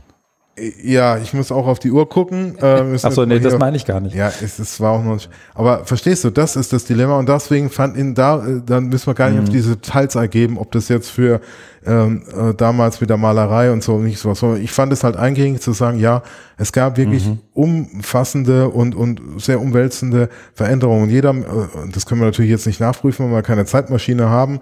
Das ist halt so eine Erzählung, dass die Menschen damals auch gesagt haben, ah, das ändert sich so viel. Ja. Und dass es immer auf das Gleiche hinausläuft, das ist immer so. Also müssen wir uns da jetzt auch gar nicht so einen Stress machen, sondern das ist ja auch mal so. Warum, warum, wer macht da jetzt wie einen Druck? Wir wollen alle, oder wenn man will, dass das äh, äh vorangeht, also wenn man digital Transformation gestaltet, dann braucht es, da bist du wieder bei dem Einladungskapitel Aushandlungsprozesse, Dafür brauchst du Zeit und musst es durchdenken. Auch ja. mit der Komplexität. Und da bist du wieder bei dir, wo du sagst, ja, mit der Komplexitätsreduktion äh, sehe ich genauso, funktioniert nur in lustigen Sprint-Nachmittagen, aber ansonsten nicht. Ich habe ähm, mir noch als Zitat, ich glaube, es ist ein Zitat aus dem Kapitel mitgenommen, schnell ist nicht besser als gut. Hm. Und als Arbeitsnotiz, ähm, in der Komplexitätsreduktion gilt das Mantra, Aktion ist größer als Reflexion, also ist ja. besser als. Genau. Das fasst das vielleicht nochmal ganz gut zusammen, bevor wir ins nächste Kapitel Machen statt schnacken, oder? Ja, genau. Ist, äh, wie war's? Machen ist wie drüber reden, nur besser, besser oder so. Ja. Hm? Schöne Grüße. Ähm, nächstes Kapitel ist neu ist besser neu als ist gut. besser als gut. Und ich finde, an der Stelle erklärt sich der Inhalt des Kapitels wahnsinnig gut an der Überschrift. Ich überlege fast, ob wir noch viel zu dem Kapitel sagen müssen, weil es, oder sag du mal, hast du da was? Genau, also ich habe, ähm, was, was mich auch mal so äh, äh, mhm. gestört hat an, an diesem Fortschrittsglauben, Fortschrittsmantra, ähm, also ich habe mir aufgeschrieben, die Historie wird wertlos, also das, was wir mhm. ähm, erlebt haben oder was Menschen vor unserer Zeit gemacht haben, was die erdacht haben, erarbeitet haben, äh, ist keine Quelle mehr für Reflexion, Inspiration, ist also wertlos geworden. Und ähm, sie werfen dann ein äh, oder äh, führen das weiter und sagen, es leuchtet nicht ein, warum das Digitale nur Neues ermöglichen soll. Und ich habe dann für mich fortgeführt und nicht, warum nicht das Bestehende fortführen, verbessern. Ja. Weil es ja immer, äh, immer schon so ähm, gewesen, dass ähm, auch diese sogenannten bahnbrechenden Erfindungen ja ähm, gar nicht so bahnbrechend waren, sondern einfach, also je nachdem, wie du draufblickst, da, da hatte ich vor vielen Jahren mal ähm, Buch gelesen von dem französischen Soziologen, Philosophen Bruno Latour, ne, der sich da auch an französischen äh, Wissenschaftsstars wie Louis Pasteur abgearbeitet hat. Ne, und der dann für mich damals ähm, so auch die durchaus überraschende These aufgestellt hat, äh, Louis Pasteur war gar nicht so ein Genie, sondern die Gesellschaft war bereit für die Pasteurisierung.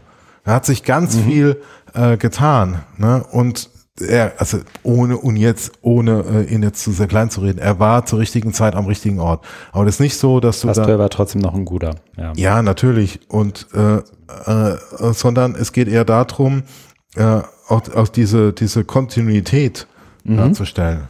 Ne? Und das ähm, ist ja gerade im, im, im Silicon Valley, ne? äh, in, in dieser kalifornischen Ideologie und so weiter äh, immer ausgeprägt, wo man einfach dieses Forward Thinking hat und, und äh, äh, ne, ne, also auch gerade im, im, im Bildungsbereich ähm, oder äh, EdTech, äh, wie was wir auch sehr sehr nah erlebt haben äh, in unserer Community mit den MOOCs, äh, mit den kommerziellen MOOCs, mit den Leuten da aus dem Silicon Valley oder aus bestimmten Hochschulen, wo dann Leute wie jetzt zum Beispiel Martin Weller dann auch mal gesagt haben, Leute, von was redet ihr denn? Das haben wir schon seit 20 Jahren gemacht. Mhm. Ne? Was, was ihr hier, ne? Und was ja auch in dem, also ohne jetzt das Buch zu wechseln, aber in dem, was wir noch besprechen werden, Audrey Waters Buch, auch mhm. klar macht, ne? Also es ist eine, eine Geschichtsvergessenheit, eine Obsession, eine, eine gewollte Amnesie ist da, ne? Dass die, dass die das, dass die. Weil es uns eben nicht in die eigene Erzählung passt. Genau. Ja. Also wenn ich, wenn ich die Geschichte in meine Erzählung einwebe, muss ich meine Erzählung ändern und das wollen wir ja nicht. Ja, und es wird meine Leistung entkräften, weil ich bin ja der große äh, Genie und äh, was was äh, äh, was brauche ich da Martin Wellers, die die schon äh, vor 20 Jahren irgendwie riesige Online-Kurse äh, gemacht haben. Also nicht nur er, aber andere auch an der Open University. Ich habe mir noch ähm, aufgeschrieben, einfach als, als für mich, ähm, als, als ähm, wie soll ich sagen, schlechter Aufkleberspruch, Historie und Vergangenheit informieren Zukunftsfragen und lassen entsprechend überhaupt erst neue Lösungen zu. Also wenn ich Vergangenheit nicht verstehe, hilft es nicht über Zukunft nachzudenken. Ja. Ähm, würde aber fast sagen, wir können jetzt schon zum nächsten Kapitel. Ja, oder? ich merke deine Ungeduld. Na. Aber nein, ich habe mein, ich hab meinen Punkt gemacht. Sehr gut. Äh, Dann hast du jetzt schon wieder Gelegenheit, einen Punkt zu machen. Genau. Äh, aber ist da nicht auch bei diesem, ohne dich da noch zu quälen, aber neu ist besser als gut, ist da nicht dieses Tokotronic, digital ist besser oder so? Ist das nicht so mit? Willst du sagen, wir sollten aufhören, Tokotronic zu hören, oder? Nein, ob die ich das auch damit gemeint haben oder ich so. Ich glaube schon.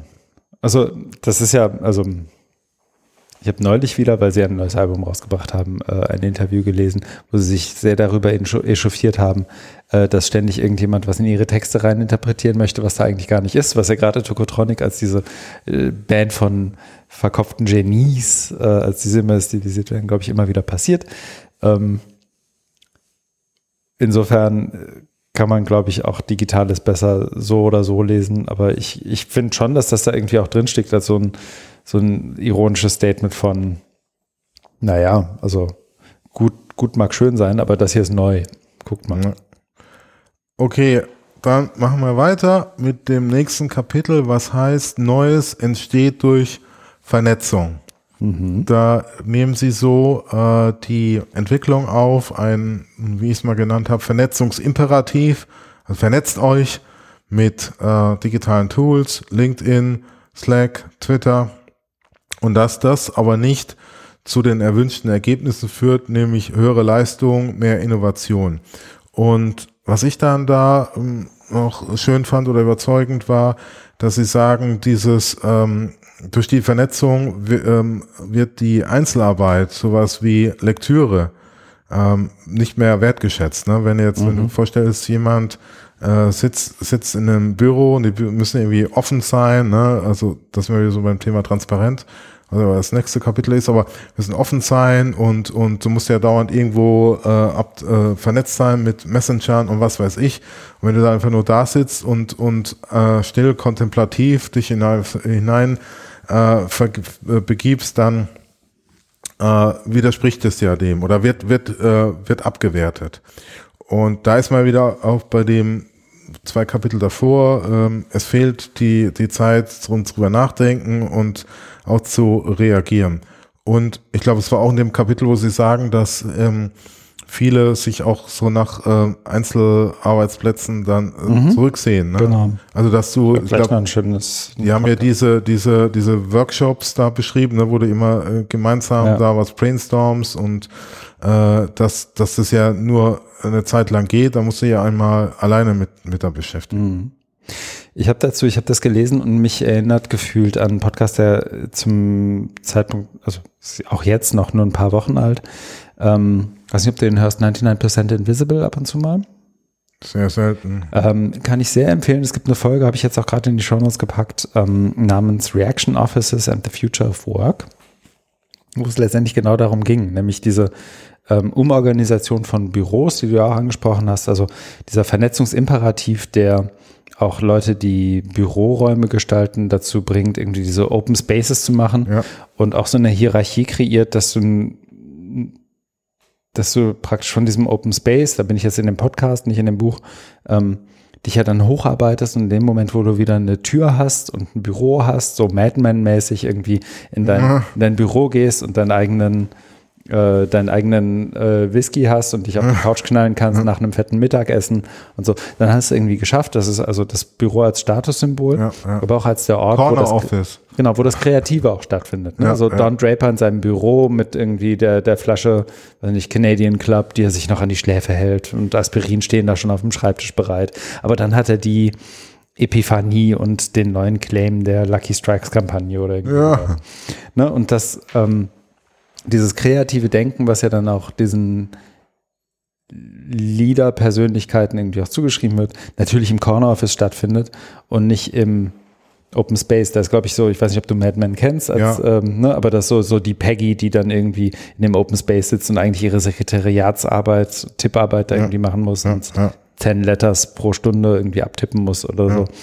Ähm, und dann den Claim entwickelt, hat ja auch aus verschiedensten Gründen, aber ich glaube auch aus dieser Archit man, man sieht das ja auch in der Folge ganz schön, wie stolz sie dann ist, in ihr eigenes Büro zu gehen und da so die Tür hinter sich zumacht und so diese ganzen Sachen.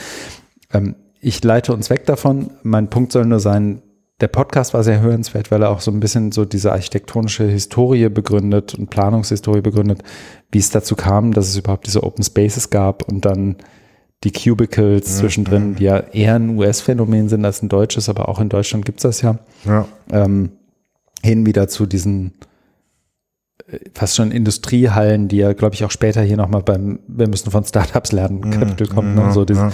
Wir haben ja offene Raumtechnik und wir sind total cool und hip und hier seht ihr den Beton und den, den Ziegelstein.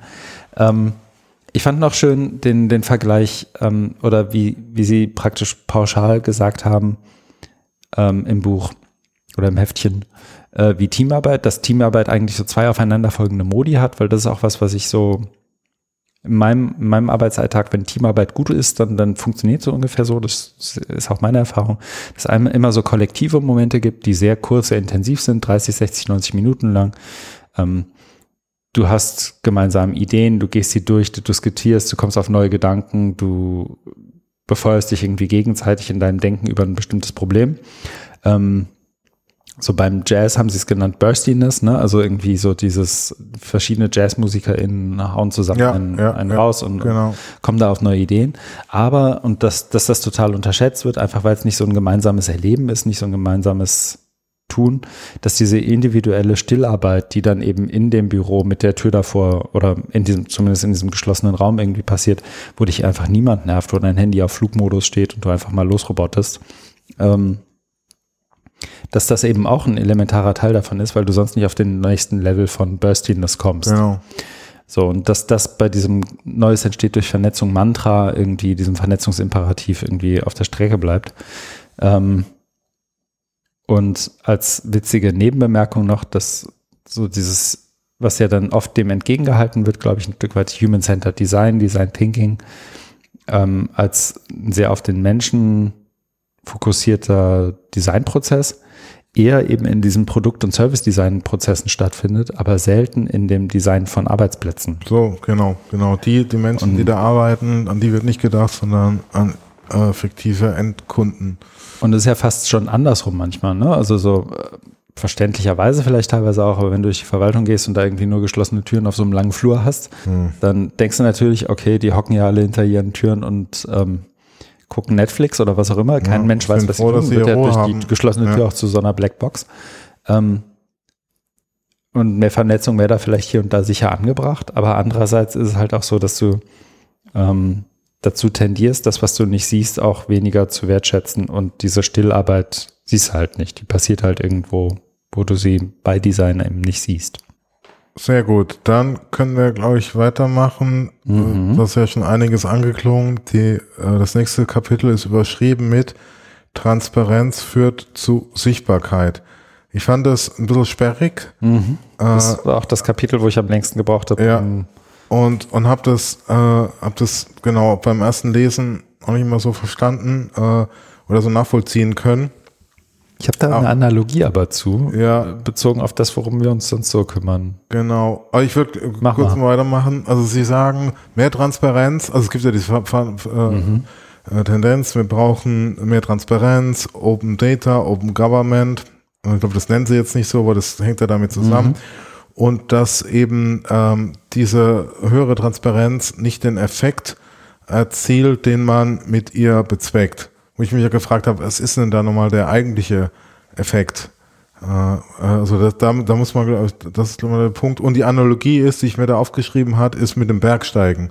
Die sagen, ähm, du kannst es so sehen, du würdest jetzt am Fuße des Berges stehen und äh, forderst analog dazu eben mehr Transparenz, machst dich auf den Weg und je mehr höher du den Gipfel entgegenkommst, äh, da hochkletterst, desto mehr Transparenz hast du. Dann gibt's aber einen Scheitelpunkt, das wo du den Gipfel äh, klimmst und ab da ähm, gibt's kein, keine Steigerung mehr. Also habe ich mir das äh, zusammengereimt.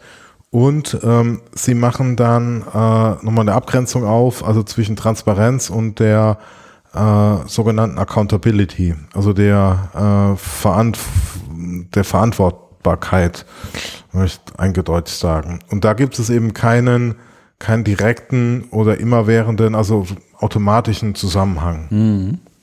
Aber jetzt bin ich mal auf deine Einschätzung. Ich habe eine Analogie und das ist, glaube ich, vielleicht denjenigen, die hier zuhören, noch ähm, auch so, wenn es um Bildung und um Open Education geht, so heißt das, so heißt der Podcast ja weiterhin, zumindest in Teilen, dass ähm, ein reines Öffnen von etwas noch nicht dazu führt, dass es zugänglicher wird. Ja. Das haben wir ja häufig bei irgendwie, aber unsere Inhalte sind doch online, jetzt sind doch auch unsere Inhalte zugänglich. Das sind ja zwei unterschiedliche Dinge. Ja. Ähm, das war das Erste, was bei mir ausgelöst und ich glaube, das funktioniert für manche der Beispiele oder der Gedanken, die Sie da aufmachen, auch nach wie vor. Also, dass ein reines Türöffnen noch nicht heißt, dass jemand durch die Tür durchgeht. Also, dass ein reines zugänglich machen noch nicht heißt, dass es zugänglich ist. Ähm, und das andere ist so ein Stück weit was, was glaube ich auch viele aus ihrem eigenen Erleben kennen. Also insbesondere, wenn sie so ein Beispiel, was nehmen wir, du schreibst einen Beitrag für den eigenen, nicht für deinen eigenen persönlichen Blog, sondern für einen Blog, keine Ahnung, deine Organisation. Also schreib doch mal einen Erfolgsbericht für unseren Blog, heißt es dann häufig, damit die Leute da draußen sehen, was für geilen Scheiß wir hier drinnen machen. Und das hat ja oft dann auch den Anstrich von, wir fördern jetzt die Transparenz der eigenen Organisation, weil wir berichten darüber, was wir hier so tun.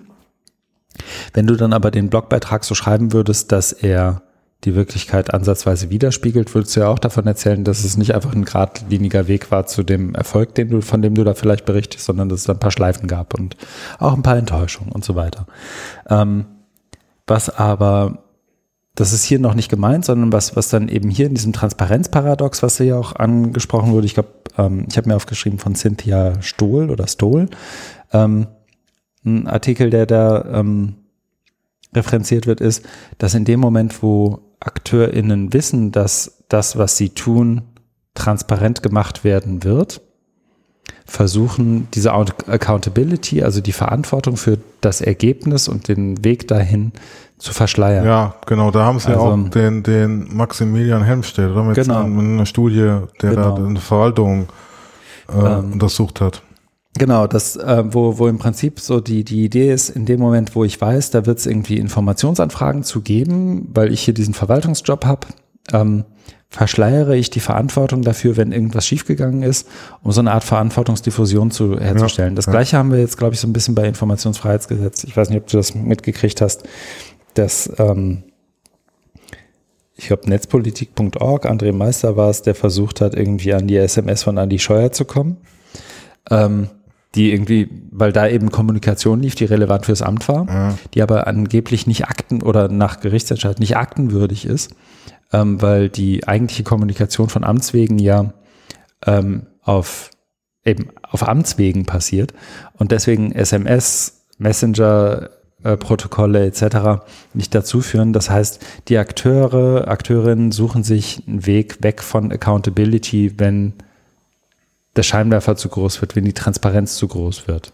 Also es gibt immer einen Weg drumrum irgendwie. Ja. Ist, glaube ich, so, so verstehe ich das Transparenzparadox auch so ein Stück weit so.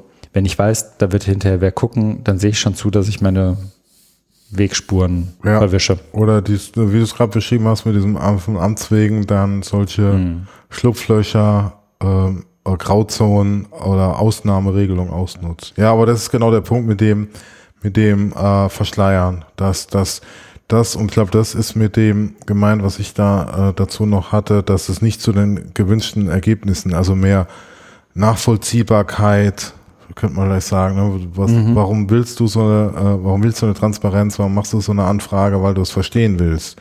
Und genau das passiert ja nicht, weil die Leute das dann so geschickt verschleiern und du, auch wenn du jetzt da irgendwelche Akten einsehen kannst, aber du die Entscheidung nicht nachvollziehen kannst, einordnen kannst. Kannst noch das Seehofer-Zitat einbringen? Naja, wenn Gesetzestexte leicht verständlich werden, dann, können's- dann wird dann wird's ja jeder verstehen. Wo kämen wir da hin? Ja, haben wir falsch gemacht. Ja.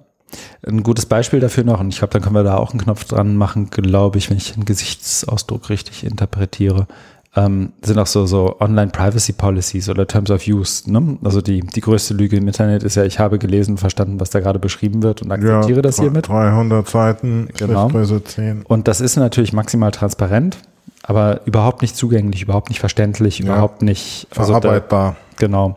Und ähm, das hatten sie, glaube ich, auch als Beispiel. Genau. Das funktioniert, glaube ich, gut, weil es alle Informationen sind da, aber kein Mensch kapiert die. ja, die Konsequenzen, ne, oder wo du, wo du äh, dir vielleicht mal Gedanken machen solltest, und es wird alles so hingeknallt, ja. Okay, dann machen wir mit dem nächsten Kapitel weiter. Das heißt, wir müssen von den Startups lernen. Könnte auch sagen, von den Startups lernen heißt siegen lernen. Nein, das, äh, der, der, die Überschrift heißt, wir müssen von den Startups lernen. Da geht's um äh, die schöpferische Zerstörung, um disruptive Innovation, aber dazu gibt's auch nochmal ein eigenes Kapitel, das würde ich jetzt mal überspringen. Ja. Äh, ich habe mir da ähm, drei Punkte aufgeschrieben. Einmal sagen sie, dass ähm, verwechselt wird, wenn man, oder dass Startup eben ein sehr breiter Begriff ist, wenn dann etablierte Unternehmen wie Facebook und Google, die immer noch heute als ähm, also Milliardenkonzerne immer noch als Startups äh, bezeichnet werden, ne, dass das auch ein bisschen schräg ist. Ähm, und dann das äh, daran anschließend oder nur paraphrasierend ist, dass eben äh, Startup ein sehr flexibles und damit auch beliebiges Konzept ist. Ne, also wo du, wie es gerade hatten, mit dieser Verschleierung, ähm, ja, das so ein, so ein Mantra ist, also so ein Buzzword, ja, in Startups, das klingt dann so nach eben gro großen Hallen, nach äh, Kickertischen, nach Bällebad, nach Club Mate und so- sowas. Ne? Wir sind also hip und toll. Aber sonst, sonst ja nicht. Also es ist dann eben flexibel, man könnte auch sagen, ja, es ist überhaupt nicht greifbar. Und ähm, der dritte Punkt, den, da habe ich mich auch sehr abgeholt gefühlt, weil ich da auch mal aus früheren beruflichen äh, Kontexten das auch so erlebt habe. Es gibt, äh, das klingt vielleicht sehr polemisch, aber ich habe das immer so erlebt, es gibt ähm, sogenannte Pilgerreisen ins gelobte Land, nämlich ähm, AKA, ähm, also Silicon Valley. Ne, das, Danach noch ein Gasthörerschaft in Stanford oder irgendwie. so. ja, das haben sie noch drauf gesetzt. Aber ich habe das, als ich äh, da noch in Lübeck äh, gearbeitet habe, genau da gab's das, ähm, dass da so eine Delegation aus Schleswig-Holstein sich aufgemacht hat in Silicon Valley und auch das, was Wollten die nicht sogar Schleswig Valley oder irgendwie sowas bauen dann? Aber ich, ich erinnere mich da noch dunkel dran. Okay, ja, das ja. So ein Valley in der holsteinischen Schweiz irgendwo. Und dann, dann wurde auch mal so besonders betont, ah, ich habe so viele Termine, ich bin jetzt bei Twitter, dann direkt bei Google, dann bei Facebook, dann bei Tesla oder und sozusagen auch genau dieser, also es ist ein Riesenanspruch, einen möglichst vollgestopften Terminplan zu haben. Ne? Und abends nochmal ein Get-Together und ein Meetup. Dass das eigentlich totaler Quatsch ist, weil das verhindert ja eine tiefergehende und gründliche Auseinandersetzung, auch wenn du das nur in einer Woche machst. Ne? Also wenn du da durchhetzt und wirklich ultramäßig durchgetackt bist, vom Frühstück bis zum letzten Whisky an der Bar, äh, wer kann das verarbeiten? Ne? Was, was soll das bringen?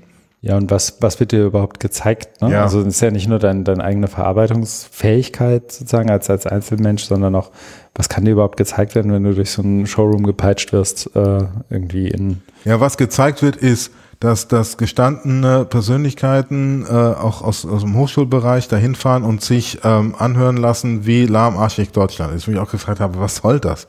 Ne, von, von irgendwelchen smarten Hipstern, äh, äh, die, die, die dann zwar gerade ein paar, paar Millionen äh, oder Milliarden Umsatz machen, mhm. mag ja alles sein, aber warum muss man sich von denen erzählen, wie scheiße alles in Deutschland ist? Ich fand an dem Kapitel spannend, ähm, dass, ähm, wie, wie haben Sie es formuliert? Ich habe mir aufgeschrieben, von Startups lernen zu wollen, ist immer auch Ausdruck der eigenen Unzufriedenheit mit der Unternehmenskultur, der mhm. Organisationskultur. Und dass dann ja die eigentliche Frage viel interessanter ist, nämlich, womit bin ich denn unzufrieden und wie hätte ich es gerne? Genau. Ähm, und weniger die Frage ist, wie, wie machen es denn andere? Da kommen wir ja auch noch so im, so im Stichwort Isomorphismus vielleicht dann. Ähm, und was ich da auch mit noch genommen habe, ist, sind zwei Beispiele eben für dieses, für dieses Feld. Eins hast du gerade schon angesprochen, also Reisen in Silicon Valley und dann noch bei Stanford und dann haben wir da einen hingeschickt und der ist jetzt äh, ähm, der, der Typ, der irgendwie den, den, den Kult aus dem Valley zu uns in die äh, niedersächsische oder wohin auch immer Provinz trägt. Und, und jetzt, jetzt sind wir auch so. Ähm, weiß nicht, wie gut da die Cargo-Kulte von äh, Günter Dück noch reinpassen, aber die, die passen, also mein Gefühl war, da, da ähm, ist zumindest ein Anknüpfungspunkt. Der Punkt, den ich aber auch interessant fand, war der, ähm, der Innovationslabore, nämlich dass mhm. Innovationslabore dann ja oft auch geschaffen werden, gerade so in größeren Organisationen, als so ein Ding, das, das flansche ich irgendwie an. Da passiert jetzt die Innovation. Das mache ich, das baue ich irgendwie, weiß nicht, ich bin, das ist ein gutes Beispiel. Ich habe davon vor zwei, drei Jahren gehört und die haben das dann, glaube ich, auch wieder dicht gemacht. Ähm, ein Thermenhersteller, irgendwie so Gasthermenhersteller, ähm, ich glaube es, na, vielleicht hilft es auch, wenn ich keine Namen nenne, ein, ein Gasthermenhersteller, ein führender, also jede zweite WG hat das Ding irgendwie auf Toilette hängen und macht da warmes Wasser hatte irgendwie die, den Gedanken, dass sie ein Innovationslabor brauchen. Dann haben sie das natürlich irgendwie für überteuerte Mieten irgendwie in Berlin Mitte angesiedelt. Und dann sind irgendwie Menschen hingegangen und haben irgendwie Interviews und Marktforschung betrieben und wollten irgendwie das Smart Home propagieren. Und nach zwei, drei, vier Jahren haben sie festgestellt, dass irgendwie nicht so viel Produktives bei rauskommt und haben den Laden einfach wieder dicht gemacht mit den 30, 40 Angestellten und das Geld war irgendwie abgefackelt. Also auch da Stichwort Opportunitätskosten kommen wir, glaube ich, noch später zu, dann im nächsten Kapitel. Ähm, und die zwei Gefahren, die eben mit so Innovationslaboren oder so Reisen in Silicon Valley, wie den Müller, den schicken wir jetzt mal da zu Stanford und dann kommt er zurück ja. und bringt uns das. Das signalisiert ja eine, zwei Dinge und beide sind, glaube ich, gleich gefährlich. Einerseits die Mitarbeitende, die an diesem Innovationslabor nicht teilhaben, ähm, sehen sich sozusagen als Teil eines falschen Lagers, also eines fast schon zu bekämpfenden Lagers im Unternehmen. Also die sind dann so, ähm, oder in der Organisation, die das kennen wir, glaube ich, auch aus Hochschulen, übertragen wir es mal dahin. Es gibt da irgendwo so ein Digital Learning Lab. Mhm. Und alle anderen dürfen da nicht mitmachen oder sollen da nicht mitmachen oder können da nicht mitmachen, mhm. weil es der Lehrauftrag nicht hergibt oder was mhm. auch immer. Also ist die Motivation an dieser neuen, an dem neuen geilen heißen Scheiß irgendwie teilzuhaben, irgendwie auch gleich irgendwie an, anders, weil man sich in einem anderen Lager, man fühlt sich irgendwie in das falsche Töpfchen einsortiert ähm, und bringt deswegen im Worst Case nicht mal mehr Verbesserungsvorschläge ein. Und die andere Gefahr, und die ist, glaube ich, in Hochschulen sogar noch größer, ähm, zumindest nach meiner Erfahrung, gerade wenn es um Lehre geht, ähm, dass sich die anderen Organisationsmitglieder, die nicht Teil in diesem Lab sind, ähm, als sich selbst als von der Bürde der Innovation befreit sehen. So haben sie es, glaube ich, formuliert. Also das mit dem Digital, das macht da hinten der da, am Ende des Flurs rechts, neben den Toiletten. Ähm, wir machen hier die echte Lehre hier. Wir machen hier ja. das, was tatsächlich im Produktivbetrieb ja. passiert. Ja. Und wir müssen uns auch gar nicht drum kümmern, was macht ja der da hinten. Und ähm, dass das so ein bisschen gerade auf, auf laufender Organisation, wenn sie den, den Claim haben, wir müssen von den Startups lernen, immer wieder trifft, dass diese Organisationsberater sprechen dann von dieser Ambidextrie, also Beidhändigkeit. So einerseits das Geschäftsmodell am Laufen halten und das tun, was du tun willst und musst, aber andererseits eben auch die Innovation schaffen, dass das wahnsinnig schwer ist und es da eigentlich nur allgemein Plätze gibt, die du da irgendwie befüllen kannst, aber keine, aber eben sehr kontextuelle Antworten nur drauf. Ich würde äh, einen Punkt, was du ganz am Anfang gesagt hast, nochmal ausdrücklich unterstreichen, denn, denn ist mir jetzt mal so bewusst geworden, wo du gesagt hast, wenn man die Leute da auf diese Pilgerreise in Silicon Valley schickt, dann schwingt da immer diese Unzufriedenheit mit dem eigenen Laden ist. Und genau die wird euch überhaupt nicht reflektiert oder nicht thematisiert, nicht ausreichend, weil dann und und dann deswegen funktioniert das aus meiner Wahrnehmung aus nicht, weil du wirst dann eben äh, durchgepeitscht von einem Pitch oder äh, äh, zum nächsten und weil dir ja auch gar nicht bewusst ist, was ist denn mein eigentliches Problem, ne, weil es nur so diffus ist, entstehen ja auch wenig äh, Anknüpfungs- mhm. oder Transfermöglichkeiten, mhm. weil ne, da, da, da, da gehst du dann raus und dann heißt dann ja, okay, was haben Sie jetzt gelernt, Herr Müller? Was müssen wir anders machen? Ah, wir müssen viel innovativer werden.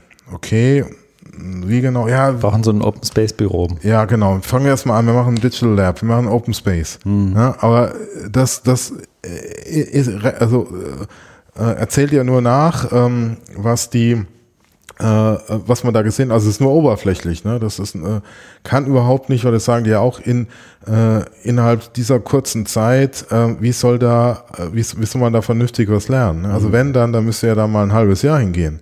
Ne? Und dann vielleicht nicht jeden Tag zu zehn Stationen, sondern mal zu einer und, und dann mal oder, oder einen Monat, ne? So ein, so ein, so ein mhm. Hospitanz machen und, und, dann und am mal, Ende dann noch auf eine Organisation treffen, die das auch willensbereit ist aufzunehmen, ne? Also so. Genau, deine, deine entsendende Institution, ja, genau. Ansonsten ist das alles nur äh, ein, ein, ein Feigenblatt, äh, äh Lippenbekenntnisse und ja, wir haben, so wie das gerade mit diesem Termhersteller gesagt hat, wir haben mal äh, und Berlin ist ja da auch prädestiniert dafür. Wir haben uns mal in schicke Lofts angemietet und da ähm, lustig innoviert. Überall offene Raumtechnik. Ja.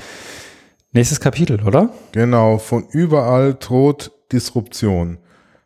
Da habe ich mich auch sehr wiedergefunden, weil wir uns mit dem Thema ja auch oder ich mich da mal wieder beschäftigt habe oder es viel über den Weg gelaufen ist vor ein paar Jahren, nämlich die sogenannte disruptive Innovation, was von dem mittlerweile verstorbenen äh, Autoren Clayton Christensen geprägt wurde und die, das war so sein, sein Lebenswerk. das One-Track-Pony eher, ne? Genau, genau. Äh, so der Ian Robben, äh, der Das hatten wir auch schon mal in der Folge. Ja. Entschuldigung, sprich weiter, ich suche die Folge. Und ähm, dass, dass ähm, er ja auch missionarisch, ich glaube, von seiner Herkunft war, Missionar mhm. war und dass man, also wenn man das weiß, versteht man auch so sein Auftreten, weil er mhm. sich das ja zum Lebenswerk gemacht hat, äh, da seine Theorie zu propagieren, äh, dann auch auf die Bildung zu übertragen. Äh, da hat er ja auch Bücher geschrieben und spätestens dann mit dem MOOC-Hype ab 2011 ist das ja dann auch äh, in, in deutschen Kreisen äh, angeschwappt. Und da mhm. sagen Sie eben äh, manchmal deutlich, und das ist so das, was wir auch so als generellen roten Faden identifiziert haben, die Stärke des Buchs ist, immer wieder darauf hinzuweisen, guckt euch genau an, um was es geht. Weil ich sage hier, ähm, die, die Theorie, also die Clayton Christensen geprägt hat, ist nicht sehr weit verbreitet. Also die wird an irgendwelchen Business Schools bis heute unterrichtet, aber Dagegenüber steckt ja so, dass was wir im, im Alltag verwenden, ne, der Begriff, da ist der natürlich äh, äh, omnipräsent, ne, disruptiv. Ja. Äh, und dann das eigentliche, ähm, der eigentliche Punkt ist, dass sie sagen, das, das ist, finde ich auch nachvollziehbar, dass die Theorie ähm, sehr, sehr wenig prognostische Qualität hat und Erklärungskraft, sondern die eignet sich fast ausschließlich dazu, Dinge im Nachhinein als disruptiv zu labeln. Ne, der hat ja da, ich weiß nicht, was immer war, Kodak oder so, ne, oder, mhm. oder, oder, ähm, die japanischen Automobilhersteller, ne, also gegenüber General Motors kam dann Toyota und da ist immer so das Charakteristikum, ähm, dass du sagst, du hast jetzt ein ähm, tolles Produkt, wie jetzt so General Motors Auto und dann kommt ähm, ein, ein neuer Teilnehmer an den Markt, tritt aber von unten her, also mit einem billigen äh, billigeren Angebot rein, äh, was, was eine neue Zielgruppe ähm, anspricht und das Oberklasse-Fahrzeug da nach und nach verdrängt und den dann die Fälle da schwimmen. Das, das ist ja wirklich so passiert, ne? wenn mhm. du an die Automobilindustrie in den USA denkst oder an die Städte, da wie Detroit oder so, den Rust Belt, das ist ja alles nicht von der Hand zu weisen, aber äh, das, das ist ja alles im Nachhinein konstruiert worden und äh, das sehe ich ganz genauso, weil ähm, auch wenn man das dann, also gefährlich ist ja dann, wenn man die Theorie auch überstrapaziert, ne? wenn man es dann auf den Bildungsbereich überträgt ja, und dann irgendwelche Erklärungen gibt, von wegen in zehn oder x Jahren wird es noch, noch das und das geben und wer, oder wir werden alle das und das machen, was ja seit hunderten von Jahren nie, nie gestimmt hat, diese Prognosen. Ne? Das, äh, Aber es ist halt eine gute nach, Headline. Es ist eine sehr gute Headline, ne? Und weil, also an der Theorie ist was dran, es geht uns gar nicht darum, mhm. bei mir auch nicht, die jetzt irgendwie zu äh, delegitimieren, aber ähm, sie wird halt wahnsinnig überstrapaziert und ähm, die Erklärungskraft ist sehr gering. Ich fand es interessant, also du hast ja einerseits ähm, gerade angesprochen, äh, den, ich glaube, sie haben es mit ähm, Jill Lepore ähm, ja, genau. Ähm, referenziert. Ich Aus diesem New Yorker. Dem, genau, mit dem, dem Disruptive Machine oder äh, so ähnlich, ne? Also so mit dem, dem Claim, Disruptionstheorie nützt eben nur im Nachhinein und nicht, um vorherzusehen, was ja. disruptiv sein wird. Ich fand auch vorher noch, haben sie einen guten Punkt gemacht, dass ähm, war das vorher? Nee, kam nachher, glaube ich. Äh, zumindest in meinen Notizen nachher, dass ähm, sich einerseits, wie du schon gesagt hast, so die großen Erfolge von den Internetkonzernen, GAFA oder wie auch immer du es nennen willst, sich eigentlich nicht mit der Disruptionstheorie erklären ja, lassen, ja, weil ja. Disruptin ja, disruptive Innovation genau, ja eigentlich eine ist, zumindest nach der reinen Lehre, dass du ein neues Produkt an irgendeiner Art von Markt hast und das ist dann sehr viel günstiger, aber auch qualitativ minderwertiger und wenn ein Konzern dann eben versucht darauf zu reagieren, äh, und sein eigenes Produkt weiterzuentwickeln, dass das so in die falsche Richtung läuft. Ich finde, da ist die Autoindustrie das eine Beispiel, aber besser fand ich ähm, Brockhaus gegen Wikipedia. Ja. Ne? Also okay. da gibt's jetzt die Wikipedia und jetzt machen wir, jetzt verschicken wir CD-ROMs und machen irgendwie alles interaktiv und dann kannst du das installieren und hier mit diesem Satz von zwölf Disketten kannst du irgendwie, ja. ne? Ähm, und dass eben die Weiterentwicklung deines eigenen Produkts sich dann nicht weiterbringt ähm, und irgendwann dich diese disruptive, die wirklich ja. disruptive Innovation auch wirklich überholt. Und dass so die Googles, Apples, Facebook eigentlich gar nicht disruptiv waren, sondern die haben ja nicht irgendwie einen, einen bestehenden Markt genommen, den umgekämpft, sondern da ist ja einfach was komplett Neues entstanden, was nichts anderes das also kann man, lässt sich wahrscheinlich diskutieren, aber was so in dem Sinne gar nicht disruptiv war. Ähm, und hier sind wir dann auch bei einem Punkt, den ich noch interessant, den habe ich beim letzten Kapitel, glaube ich, schon angesprochen. Dieses Thema der Opportunitätskosten. Also das, die Frage, wenn wir uns nicht ständig drum drehen würden, was das nächste disruptive mhm. äh, High-Stake-Super-Ding wäre, dann könnten wir uns ja um unsere eigentliche Arbeit kümmern. Ja.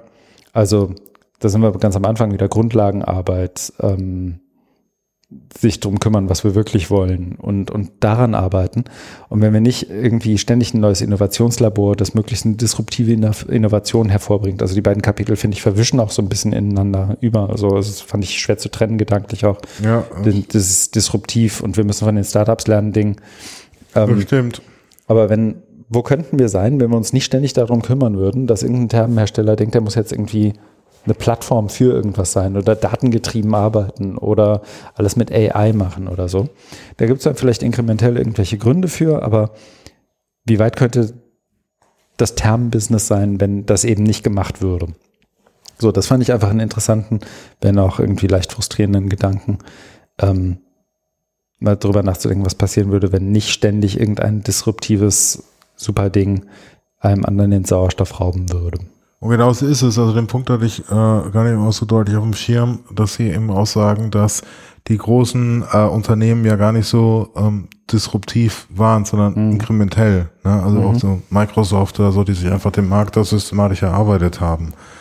Wo ja auch vorher kein Markt war. Ne? Also er ist nicht ja. disruptiert worden. So. Ja, genau. Zerstört werden und. Schreibmaschinenbusiness vielleicht irgendwann. Ne? Ja, ja. Und äh, genau, also das wird äh, von an, an verschiedenen Stellen wird eben dieses Mantra äh, der Disruption ähm, äh, ent, entkräftet, finde ich. Mhm.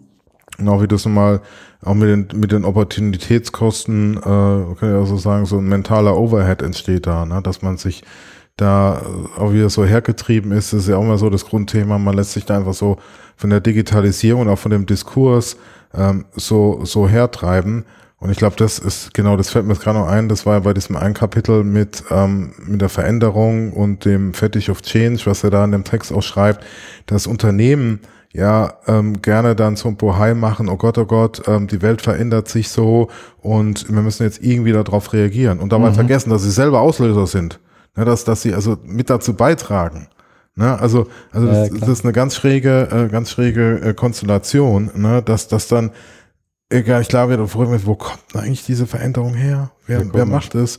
Ne? Und dass sie gar nicht merken, dass sie das selber sind. Ne? Indem zum Beispiel jetzt so ein Thermhersteller anfängt, äh, in Berlin äh, Mitte der äh, Hinterhöfe anzumieten und dann sich anzumieten. wieder dicht was, aber was, was, was, ne, dann, dann kommt ein anderer Thermhersteller oder in dem, ne, in diesem Business dann und, und sieht es und denkt, oh Gott, ne, also es ist schon so weit gekommen, die Veränderung, jetzt machen die da ihr Innovation Lab mhm. als äh, grundständiger, mittelständiger Thermhersteller. Müssen wir das auch. Dann müssen wir das auch, ne? Damit machst du die perfekte Überleitung. Ich weiß oh gar nicht, ob wissentlich oder unwissentlich zum nächsten Kapitel. Unwissentlich. Okay, wir brauchen nämlich eine neue Fehlerkultur, heißt das nächste Kapitel. Und ich springe da mal ein bisschen jetzt einfach, weil es so gut passt, sorry. Ja, ja, ja. Ähm, es geht nämlich um Isomorphismus. Ja, ja. Und äh, Isomorphismus, ich ich hatte es noch relativ präsent, als ich das Kapitel liess, weil ich weiß gar nicht, ob du das weißt. Äh, Sascha Friesike hat mit ähm, dem RBB oder das vielmehr das Team von Sascha Friesike hat mit dem RBB ein neues Wissenschaftskommunikations, ähm, was sagt man, Format entwickelt. Und das Ding heißt nämlich das Ding an sich. Und Im Radio, oder? Ne, ist ein YouTube-Format. Ah. Ich habe den Link, kann ich hier auch gleich reinpacken.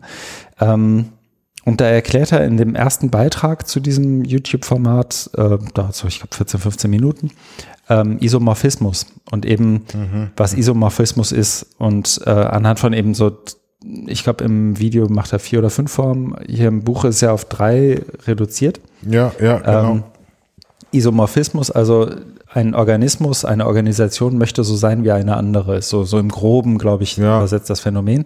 Und äh, im Buch wird hier die DiMaggio und Paul aus, ich glaube, 1980 oder aus den 80ern auf jeden Fall genommen. Ähm, als so, so das Grundlagending, das wohl auch jetzt noch in BWL-Grundlagenvorlesungen irgendwie genommen wird. Und es gibt praktisch drei Arten von Isomorphismus. Und ich mache es ganz schnell, weil ich glaube, das kann man dann ja auch wirklich gut nachlesen ähm, einerseits den nachahmenden Isomorphismus, das ist das, was du gerade hattest. So, ja. äh, Time-Hersteller A hat ein Innovation Lab in Mitte. Ja. Ich brauche jetzt auch eins. Wie machen es denn die anderen? Ist ja auch oft die Frage bei ja. so Transformation. Das andere ist der zwingende Isomorphismus. Meine ganze Branche hat überall Innovationslabs. Da muss ja was dran sein. Das muss ich jetzt auch. Ich, ja. Es geht auch so ein bisschen in diese Rechtfertigungslogik intern. Nobody was ever fired for buying IBM. Also wir brauchen auch jetzt so ein Innovation Lab, weil wenn wir es nicht bauen, dann sind wir angreifbar, intern auch, politisch. Ähm, und das wiederum ist nicht ganz trennscharf, finde ich, von so einem normativen Druck oder wie Sie es hier drin nennen, dann auch dem normativen Isomorphismus. Das macht man jetzt so, das muss so sein, das wollen wir so. Genau, es war also machen wir das jetzt etwas abstrakter, aber im Prinzip ähm, mhm. ist es auch der, der mal eine etwas ja. andere Schiene, ja, aber ja, genau schon auch sinnvoll nochmal abgrenzbar. Ja.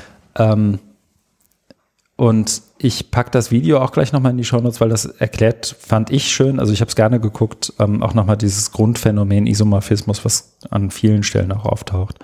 Ähm, und der, die Ironie dabei ist natürlich, und dann halte ich die Klappe zum Isomorphismus, ähm, dadurch, dass Organisationen sich versuchen, sich zu verändern und sich dadurch von anderen Organisationen zu unterscheiden, ähneln sie sich am Ende noch mehr. Genau. Also am Ende haben alle die Innovation Labs, am Ende, am, alle waren, am Ende waren alle mal im Valley und haben irgendwie was besucht und ähm, alle reden irgendwie von Sprints und Komplexitätsreduktion und, und, und und haben Open Space Büros. Also in dem Versuch, sich zu unterscheiden, so du hast eben äh, kurz abschätzig über Hipster gesprochen, so, aber das ist ja das Klischee, Hornbrille und Bart, um sich vom Grund der Gesellschaft zu unterscheiden, aber auf einmal haben alle Hornbrille und Bart und äh, sind irgendwie nur noch auf Food Markets. So. Genau, und die Ironie ist ja dann, dass das auch wieder das Gegenteil bewirkt, was man will, nämlich man will abgrenzen, man will mhm. herausstechen mit seinem Innovation Lab und da sagen sie, dass genau das nicht passiert, sondern eben, wie der Name schon sagt, Isomorphismus, also ist für mich so übersetzt, oder das hast du ja schon gesagt, die Tendenz, sich einander anzugleichen, zu ähneln und dass dadurch das natürlich verloren geht. Also weniger äh, Wettbewerbsvorteil, stattdessen äh, und äh, eine, eine Unterscheid oder eine, also eine leichte äh, Unterscheidbar oder keine leichte Unterscheidbarkeit. Also alles ähnelt sich so. Ja. In dem Kapitel aber auch noch besprochen, also das Isomorphismus hat ja wie soll ich sagen, nur um ein, zwei Umwege vielleicht was mit einer Fehlerkultur zu tun, zumindest ja, der Gedanke. Ja, genau, der Haupt, Hauptpunkt ist mit dieser Fehlerkultur und genau. da, wenn ich das mal reinkrätschen darf, ist, Sie sagen, um es auf den Punkt zu bringen, wir brauchen keine Fehlerkultur, sondern wir brauchen eine Fehlerentdeckungskultur. Habe ich mir auch angestrichen, na guck. Und das ist natürlich ähm, auch herausfordernd, weil ähm, man das vielleicht, ich es richtig jetzt in Erinnerung habe, dass dann an dem Punkt gar nicht so gemerkt werden kann. Ähm, beziehungsweise ist das nicht da, wo sie auch sagen, dann mit dem Beispiel Kolumbus, der dann mhm. ähm, äh, oder sagt, ja, der wollte ja den Seeweg nach Indien genau. entdecken und ähm, dann ist eher so dieses Phänomen der der Zufälligkeit oder dieser Serendipity, Serendipity. also dieses dieses mhm. ähm, ich verliere mich dahin und ist ja eigentlich gar kein Fehler und äh, habe ja also er ist ja schon dann weit gesegelt und äh, wann hätte er dann abbrechen sollen? Also es sind äh, ähm, und also vielleicht kann ich das gleich nochmal mhm. äh, konkretisieren, aber ich habe nur einen Punkt, nämlich, dass Sie sagen, ähm, dass grundlegend das äh, digitale Transformation durch eine Zielunschärfe gekennzeichnet ist. Ne? Also ist wieder das Thema. Anfang, ja. Genau, wir am Anfang mit den Aushandlungsprozessen und dass du mhm. dich durch diesen Dialog auf irgendwas einigst und festlegst, sagst, so, das wollen wir jetzt. Mhm. Und ähm, dass dann äh, es ja, erschwert zu sagen, okay, wo sind wir jetzt falsch abgebogen? Weil vielleicht äh, es ist deswegen also diese Fehlerentdeckungskultur, weil mhm. äh, deswegen, also Sie sagen dieses reine zu sagen, wir brauchen eine neue, neue Fehlerkultur, was ja wirklich du total oft findest, ist, ist zu kurz gegriffen. Ne? Also oder passt glaube ich nicht auf dieses auf dieses Phänomen, weil dann bist du wieder bei diesem oh Gott, wir dürfen keine Fehler machen oder wenn man wir dürfen auch mal Fehler machen aber ich glaube, das lenkt halt vom Eigentlichen, ne, von dieser digitalen Trans Transformation ab, ne, wo es, wo es, wo es gleich im Prozess dann ähm, sich herauskristallisiert sind, weil sich mal falsch abgeholt, da verlieren wir uns in den Details und mhm. verlieren das große Ganze. Und dass dann, also letzter Satz jetzt zu mir, dass dann diese Schwierigkeit ist, wo, wie kann wir, wie, wo liegt der Fehler oder wie können wir diese Fehler entdecken, ne? und das ein Stück weit sich zu sensibilisieren dafür. Genau, ich fand den Satz vor der Fehlerentdeckungskultur fast noch wichtiger oder den, den, ich glaube, es war ein Absatz, äh, wo letztendlich darauf hingearbeitet wurde, dass für Fail Fast, Fail Often, also eins dieser Silicon Valley Mantras, mhm. ähm, ja erstmal die Bedingung ist, dass du überhaupt in der Lage bist, Fehler schnell als Fehler zu identifizieren. Ja, ja, ja, also überhaupt sagen zu können, ach, gestern haben wir einen Fehler gemacht, das machen wir morgen mal anders, mhm. bedingt ja, dass du ihn heute den Fehler von gestern erkennst. Ähm, was ja, also war selten in der Organisation, wo das so war. Ähm, und dass daraus dann wiederum resultiert, akzeptiert auch, dass, dass Leute versuchen, also dass, an, dass es andere Fehlervermeidungsstrategien gibt oder du im Prinzip Strategien entwickelst, die dich wie an so eine Y-Gabelung stellen und die dir dann auch, bevor du überhaupt was tust, sagen, wenn du jetzt links gehst, ist da ein Fehler, wenn du rechts gehst, ist aber richtig. Ja. Also so dieser Hang zu, der ist ja oft richtig, also ich will das gar nicht so pauschal aburteilen, ähm, Experimente, A-B-Tests, wie es bei so, wie sie es auch sagen, ich glaube bei User Interface Tests und solchen ja, Geschichten, ja. also Usability Tests, hast, ist die Website so oder so besser zu bedienen, findest du so oder so schneller deine Informationen, dass das häufig auch benutzt wird, um aus so einem Mantra der, der Fehlerkultur im Sinne von, ich arbeite hier, um Fehler zu vermeiden. Nach links zu gehen wäre ein Fehler gewesen, also bin ich nach rechts gegangen. Ähm, dabei aber wahrscheinlich ignorierend, dass noch fünf andere Wege hätte geben können, aber die kann ich nicht so gut in A-B-Tests testen, sondern muss ja A-B-C-D-E-Tests machen. Ja, ja. Ähm, und das fand ich nochmal spannend, weil das ja auch da wiederum, auch da Referenz geschieht ja wiederum eine Komplexitätsreduktion. Also wenn ich simuliere, es gäbe nur A und B, aber dabei C, D, E und F außen vor lasse, bin ich ja wiederum eigentlich, begehe ich ja eigentlich einen Fehler, während ich versuche, einen Fehler zu vermeiden. Weil du die Komplexität reduzierst, unzulässigerweise. Unzulässigerweise, genau. Ja. Ähm, das war das. Ich habe, glaube ich, noch eine Sache ähm, zu dem Kapitel und dann halte ich auch die Klappe. Ähm, das und das wird hier auch nochmal schön deutlich, sich das, ähm, dieses, das, da bin ich dann noch, noch mal kurz beim Isomorphismus, ähm, die Unterscheidung von anderen, die ich ja anstrebe, aber im Isomorphismus wiederum ähm, der ich dann da wieder aus dem Weg gehe, indem ich imitiere, dass irgendwie ich auch mein Innovationslabor habe oder was auch immer, dass da eine Innovation ja eigentlich bei Design schon nicht mehr vorgesehen ist. Also dass das eigentlich so auch weg ist von so einem logischen Zirkelschluss, den du ja auch oft hast, ähm, sondern dass dadurch, dass du diesen Isomorphismus verfolgst, meistens wahrscheinlich unbewusst, ähm, du eigentlich dir die Chance auf Innovation von vornherein nimmst. Ähm, wir haben jetzt ja. noch nicht einmal darüber gesprochen, was Innovation ist, ja. aber ähm, dass du dir eigentlich die Chance nimmst, was Neues entstehen zu lassen, was auch andere als wertvoll empfinden. Was also eine Grunddefinition von Innovation sein könnte. Ähm, dass du dir das eigentlich sofort nimmst in dem Moment, wo du versuchst, so isomorph Innovationslabore aus dem Boden zu stampfen. Das stimmt. Es sei denn, du hast durch Serendipity dann vielleicht den, den Zufall, dass in deinem Innovationslabor irgendwas total Einzigartiges passiert, aufgrund irgendeiner Konstellation, die du so aber nicht wirklich hast steuern können, wahrscheinlich. Ja. Haben wir das ja eigentlich auch durch, ne? Weitestgehend.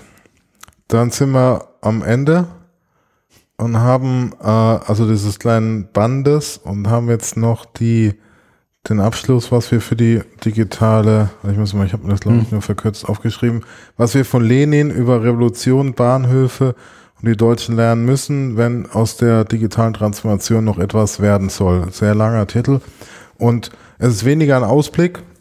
Ich habe mir jetzt hier auch gar keine Notizen gemacht, deswegen habe ich es jetzt mhm. aufgeschlagen.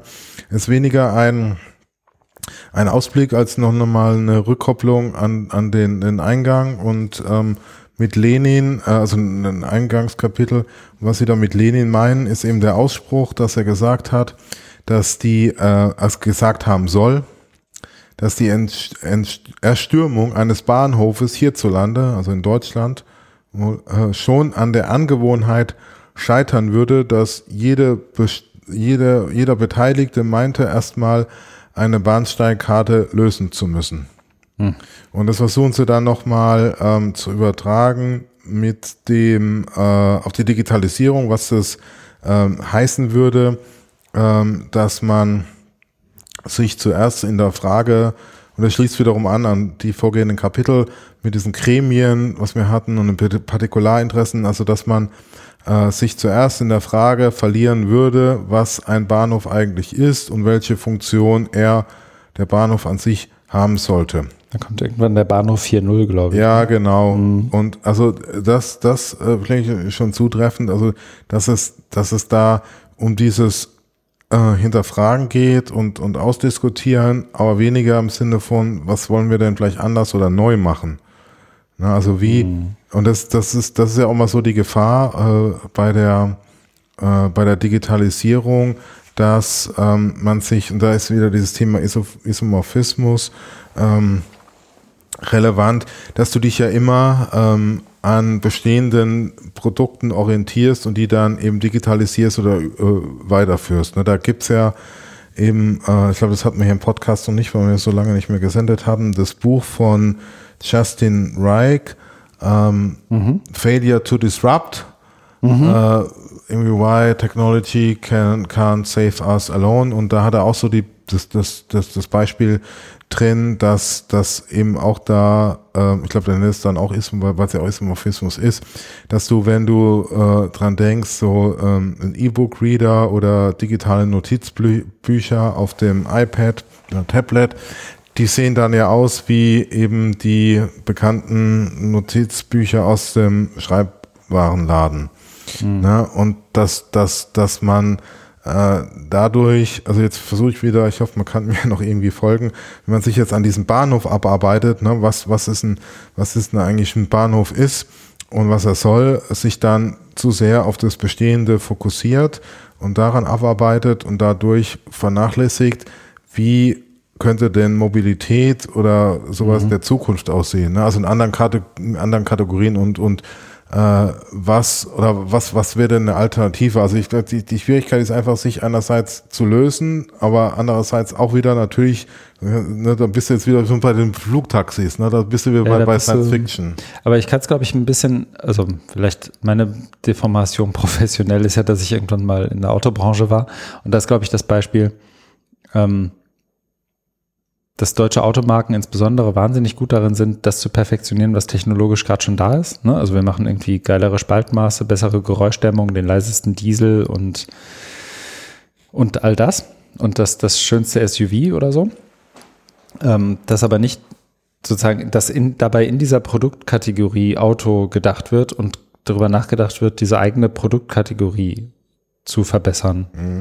Während du ja eigentlich drüber nachdenken könntest auch, was macht denn eigentlich Mobilität aus? Was nutzen denn, ähm, wie müssen denn Menschen von A nach B kommen? Was sind ihre Anforderungen? Genau, ihre Bedarfe. Und da dann, und da dann, dann eben zu gucken, okay, dann, dann ist vielleicht Mobilität eigentlich eine Dienstleistung und ja. da, da sind wir dann schon im Territorium von vielen, wie soll ich sagen, Tretminen. Also so, da, da kann man, glaube ich, auch viele Plattitüden nochmal aussprechen. Aber ähm, dass das eben nicht so auf dem Horizont war und dass dann erst andere kommen müssen, um zu zeigen, guck mal, Mobilität könnte auch so oder so oder so verstanden werden und dann muss es vielleicht gar nicht mehr das perfekte Spaltmaß sein oder das perfekte Notizheft in Bildung oder oder oder. Ich habe überlegt, ob es noch irgendeinen Absatz gibt, von dem ich jetzt hier sagen würde, der ist wahnsinnig lesenswert. Ich finde das Ende hier, der, der Lenin und die Bahnhö Bahnhöfe, anhand auch der, der Quasi-Hymne der französischen Revolution, Asa Saira, ähm, das, das funktioniert, glaube ich, auch ganz gut, um nochmal so zusammenzufassen, ja. ähm, was so die, Quintessentials der einzelnen Kapitel sind. Ne? Also ja. so diese Geschichte des Bahnhofes, der irgendwie zum Bahnhof 4.0 wird, ja. dann zum Future Mobility Hub umbenannt wird. Ja, äh, dann wird die Smart City 2050 als Vision ausgerufen und ähm, Neues entsteht durch Vernetzung, wird proklamiert. Ähm, dann kommt irgendeine Stakeholder-Gruppe dazu und sagt, aber Moment mal, eigentlich sind die Parkplätze ja unser Problem. Also gibt es genau. Ride-Sharing, E-Mobility, Park and Ride. Ähm, dann kommt ein dreitägiger Hackathon, äh, wo die Anschlussfinanzierung fehlt und auch eigentlich nicht klar ist, was mit den Ergebnissen passiert. Ein freiwilliges Open-Source-Projekt kommt und sagt, hier öffentliche Parkhäuser, ähm, wir haben hier mal äh, offene Daten der Stadt irgendwie öffentlich sichtbar gemacht. Transparenz führt zur Sichtbarkeit, ja, ist das ja. Stichwort. Die Stadt empört sich tierisch, weil so waren die Daten ja nicht gedacht und so weiter und so weiter. Also sind viele Sachen drin, die man da auch nochmal so kondensiert ein bisschen überspitzt auch, auch mitnehmen kann.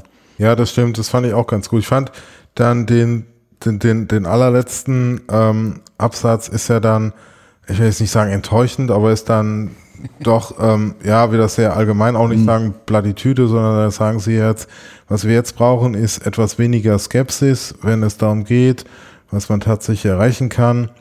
Skepsis sollte vielmehr der kritischen Reflexion, das, was, hier, was wir ja auch mhm. oft betont haben, und dem kundigen Nachfragen dienen. Ich glaube, man kann das auch nicht ähm, anders auflösen, ne? weil, weil ähm, die, die gehen dann wieder auf eine, eine sehr hohe Flughöhe, versuchen das immer zu abstrahieren, aber da gibt's jetzt, ähm, ich, also ich habe das jetzt auch gar nicht als Plattitüte äh, empfunden, man könnte das so lesen, aber ja, es ist, äh, es ist schwer, das, ne, also, weil mhm. das würde in gewisser Weise vielleicht auch zu widersprechen äh, oder den, den Anspruch verfehlen, wenn du sagst, so ich gebe jetzt, ich gebe euch jetzt die die Lösungsrezepte, Masterplan, ähm, die äh, zehn Punkte, wie man es besser macht, sondern ähm, das funktioniert gut, so wie du es auch gerade beschrieben hast mit diesem Bahnhofsbeispiel. Also da ist das, finde ich, nochmal sehr anschaulich. Mhm. Ne? Also wirklich, wo immer eins drauf, eins drauf, eins drauf von Bahnhof 4.0 mit Smart Mobility Hub und, und so weiter. Open Parallel gibt sich die ja. Bevölkerung mit dem, was der Bahnhof ist, eigentlich schon wieder zufrieden, weil man merkt, Wandel passiert ja doch nicht hier. Ne? Genau, die wollen dann doch wieder nur so ein, so ein überdachtes äh, Ding haben, wo sie nicht im Regen stehen müssen, sondern äh, da oder wir einen Kaffee kaufen können. Mhm. Mehr, mehr willst du nicht und dass der Zug halbwegs pünktlich kommt. Also das, das, das fand ich dann, äh, ist nochmal sehr rund. Ja. Dann haben wir es eigentlich, oder? Genau, da haben wir jetzt das Buch besprochen, unsere einzige Lektüre für dieses Mal. Wie du früher, das war ja immer deine Catchphrase, dicke Leseempfehlung. Ja, dicke Leseempfehlung. Nein, ich habe es auch mit, mit Freude, weil ich finde, genauso Bücher ähm, braucht. Ähm, auch die, die äh, mit, mit viel Wissen und äh, Erfahrung, das schwingt ja immer durch die Zeilen durch. Ne? Also die wissen, von was sie reden und wie du es am Anfang genannt hast, launig, das stimmt. Aber ich glaube, das, das braucht Also du musst da, musst da wirklich mal ähm, Klartext lesen und äh, die Dinge so auf den Punkt bringen. Und da fand ich das, ich glaube, für den Deutsch, ich bin da jetzt auch mhm. nicht so mhm. drin, auch für deutschsprachige äh, Texte ist das schon wirklich ähm, sehr gut. Also wenn man so, ich, da muss ich so aus dem Bildungsbereich so Audrey Waters oder auch Justin Reich, das, das hast du ja also gerade im Digitalisierungsbereich und im Bildungsbereich in Deutschland ja gar nicht. Also nach meiner Wahrnehmung. Und das ist hier jetzt allgemein gehalten, also nicht auf dem Bildungsbereich, aber wir haben ja versucht, da viele äh, Anknüpfungspunkte herzustellen. Und äh, das deswegen also auch nochmal eine wirklich eine Leseempfehlung, äh, wer wer sich da mit beschäftigt, beruflich oder sonst wie, da äh, kann man kann man einiges rausziehen. Also so grundlegende grundlegende Fehler, grundlegende Einordnungen. Ja. Und die Tatsache, dass ich es geschafft habe, äh, ich es geschafft habe, mich durch das äh, Heftchen zu arbeiten, ist ähm, bezeugt, ja. bezeugt, dass es lesbar ist.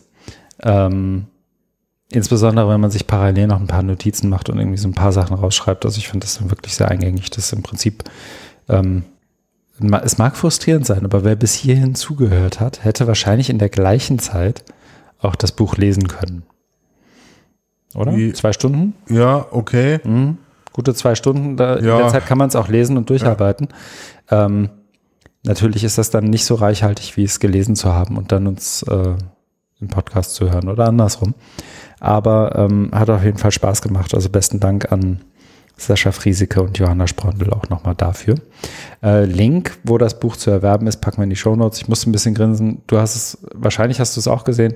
Erik Steinhauer hat es vertwittert und sich dann geärgert, dass er es nicht als ähm, digitale Lizenz für die Bibliothek ja, erwerben konnte. Daraufhin das fand ich irgendwie ganz, ganz, ganz witzig. Ja, angeschafft, ja. Das habe ich ähm, auch grinsend zur Kenntnis genommen. Aber ich glaube, die meisten werden es wahrscheinlich schaffen, irgendwie die sechs Euro zu investieren in besagtes Reklamheftchen.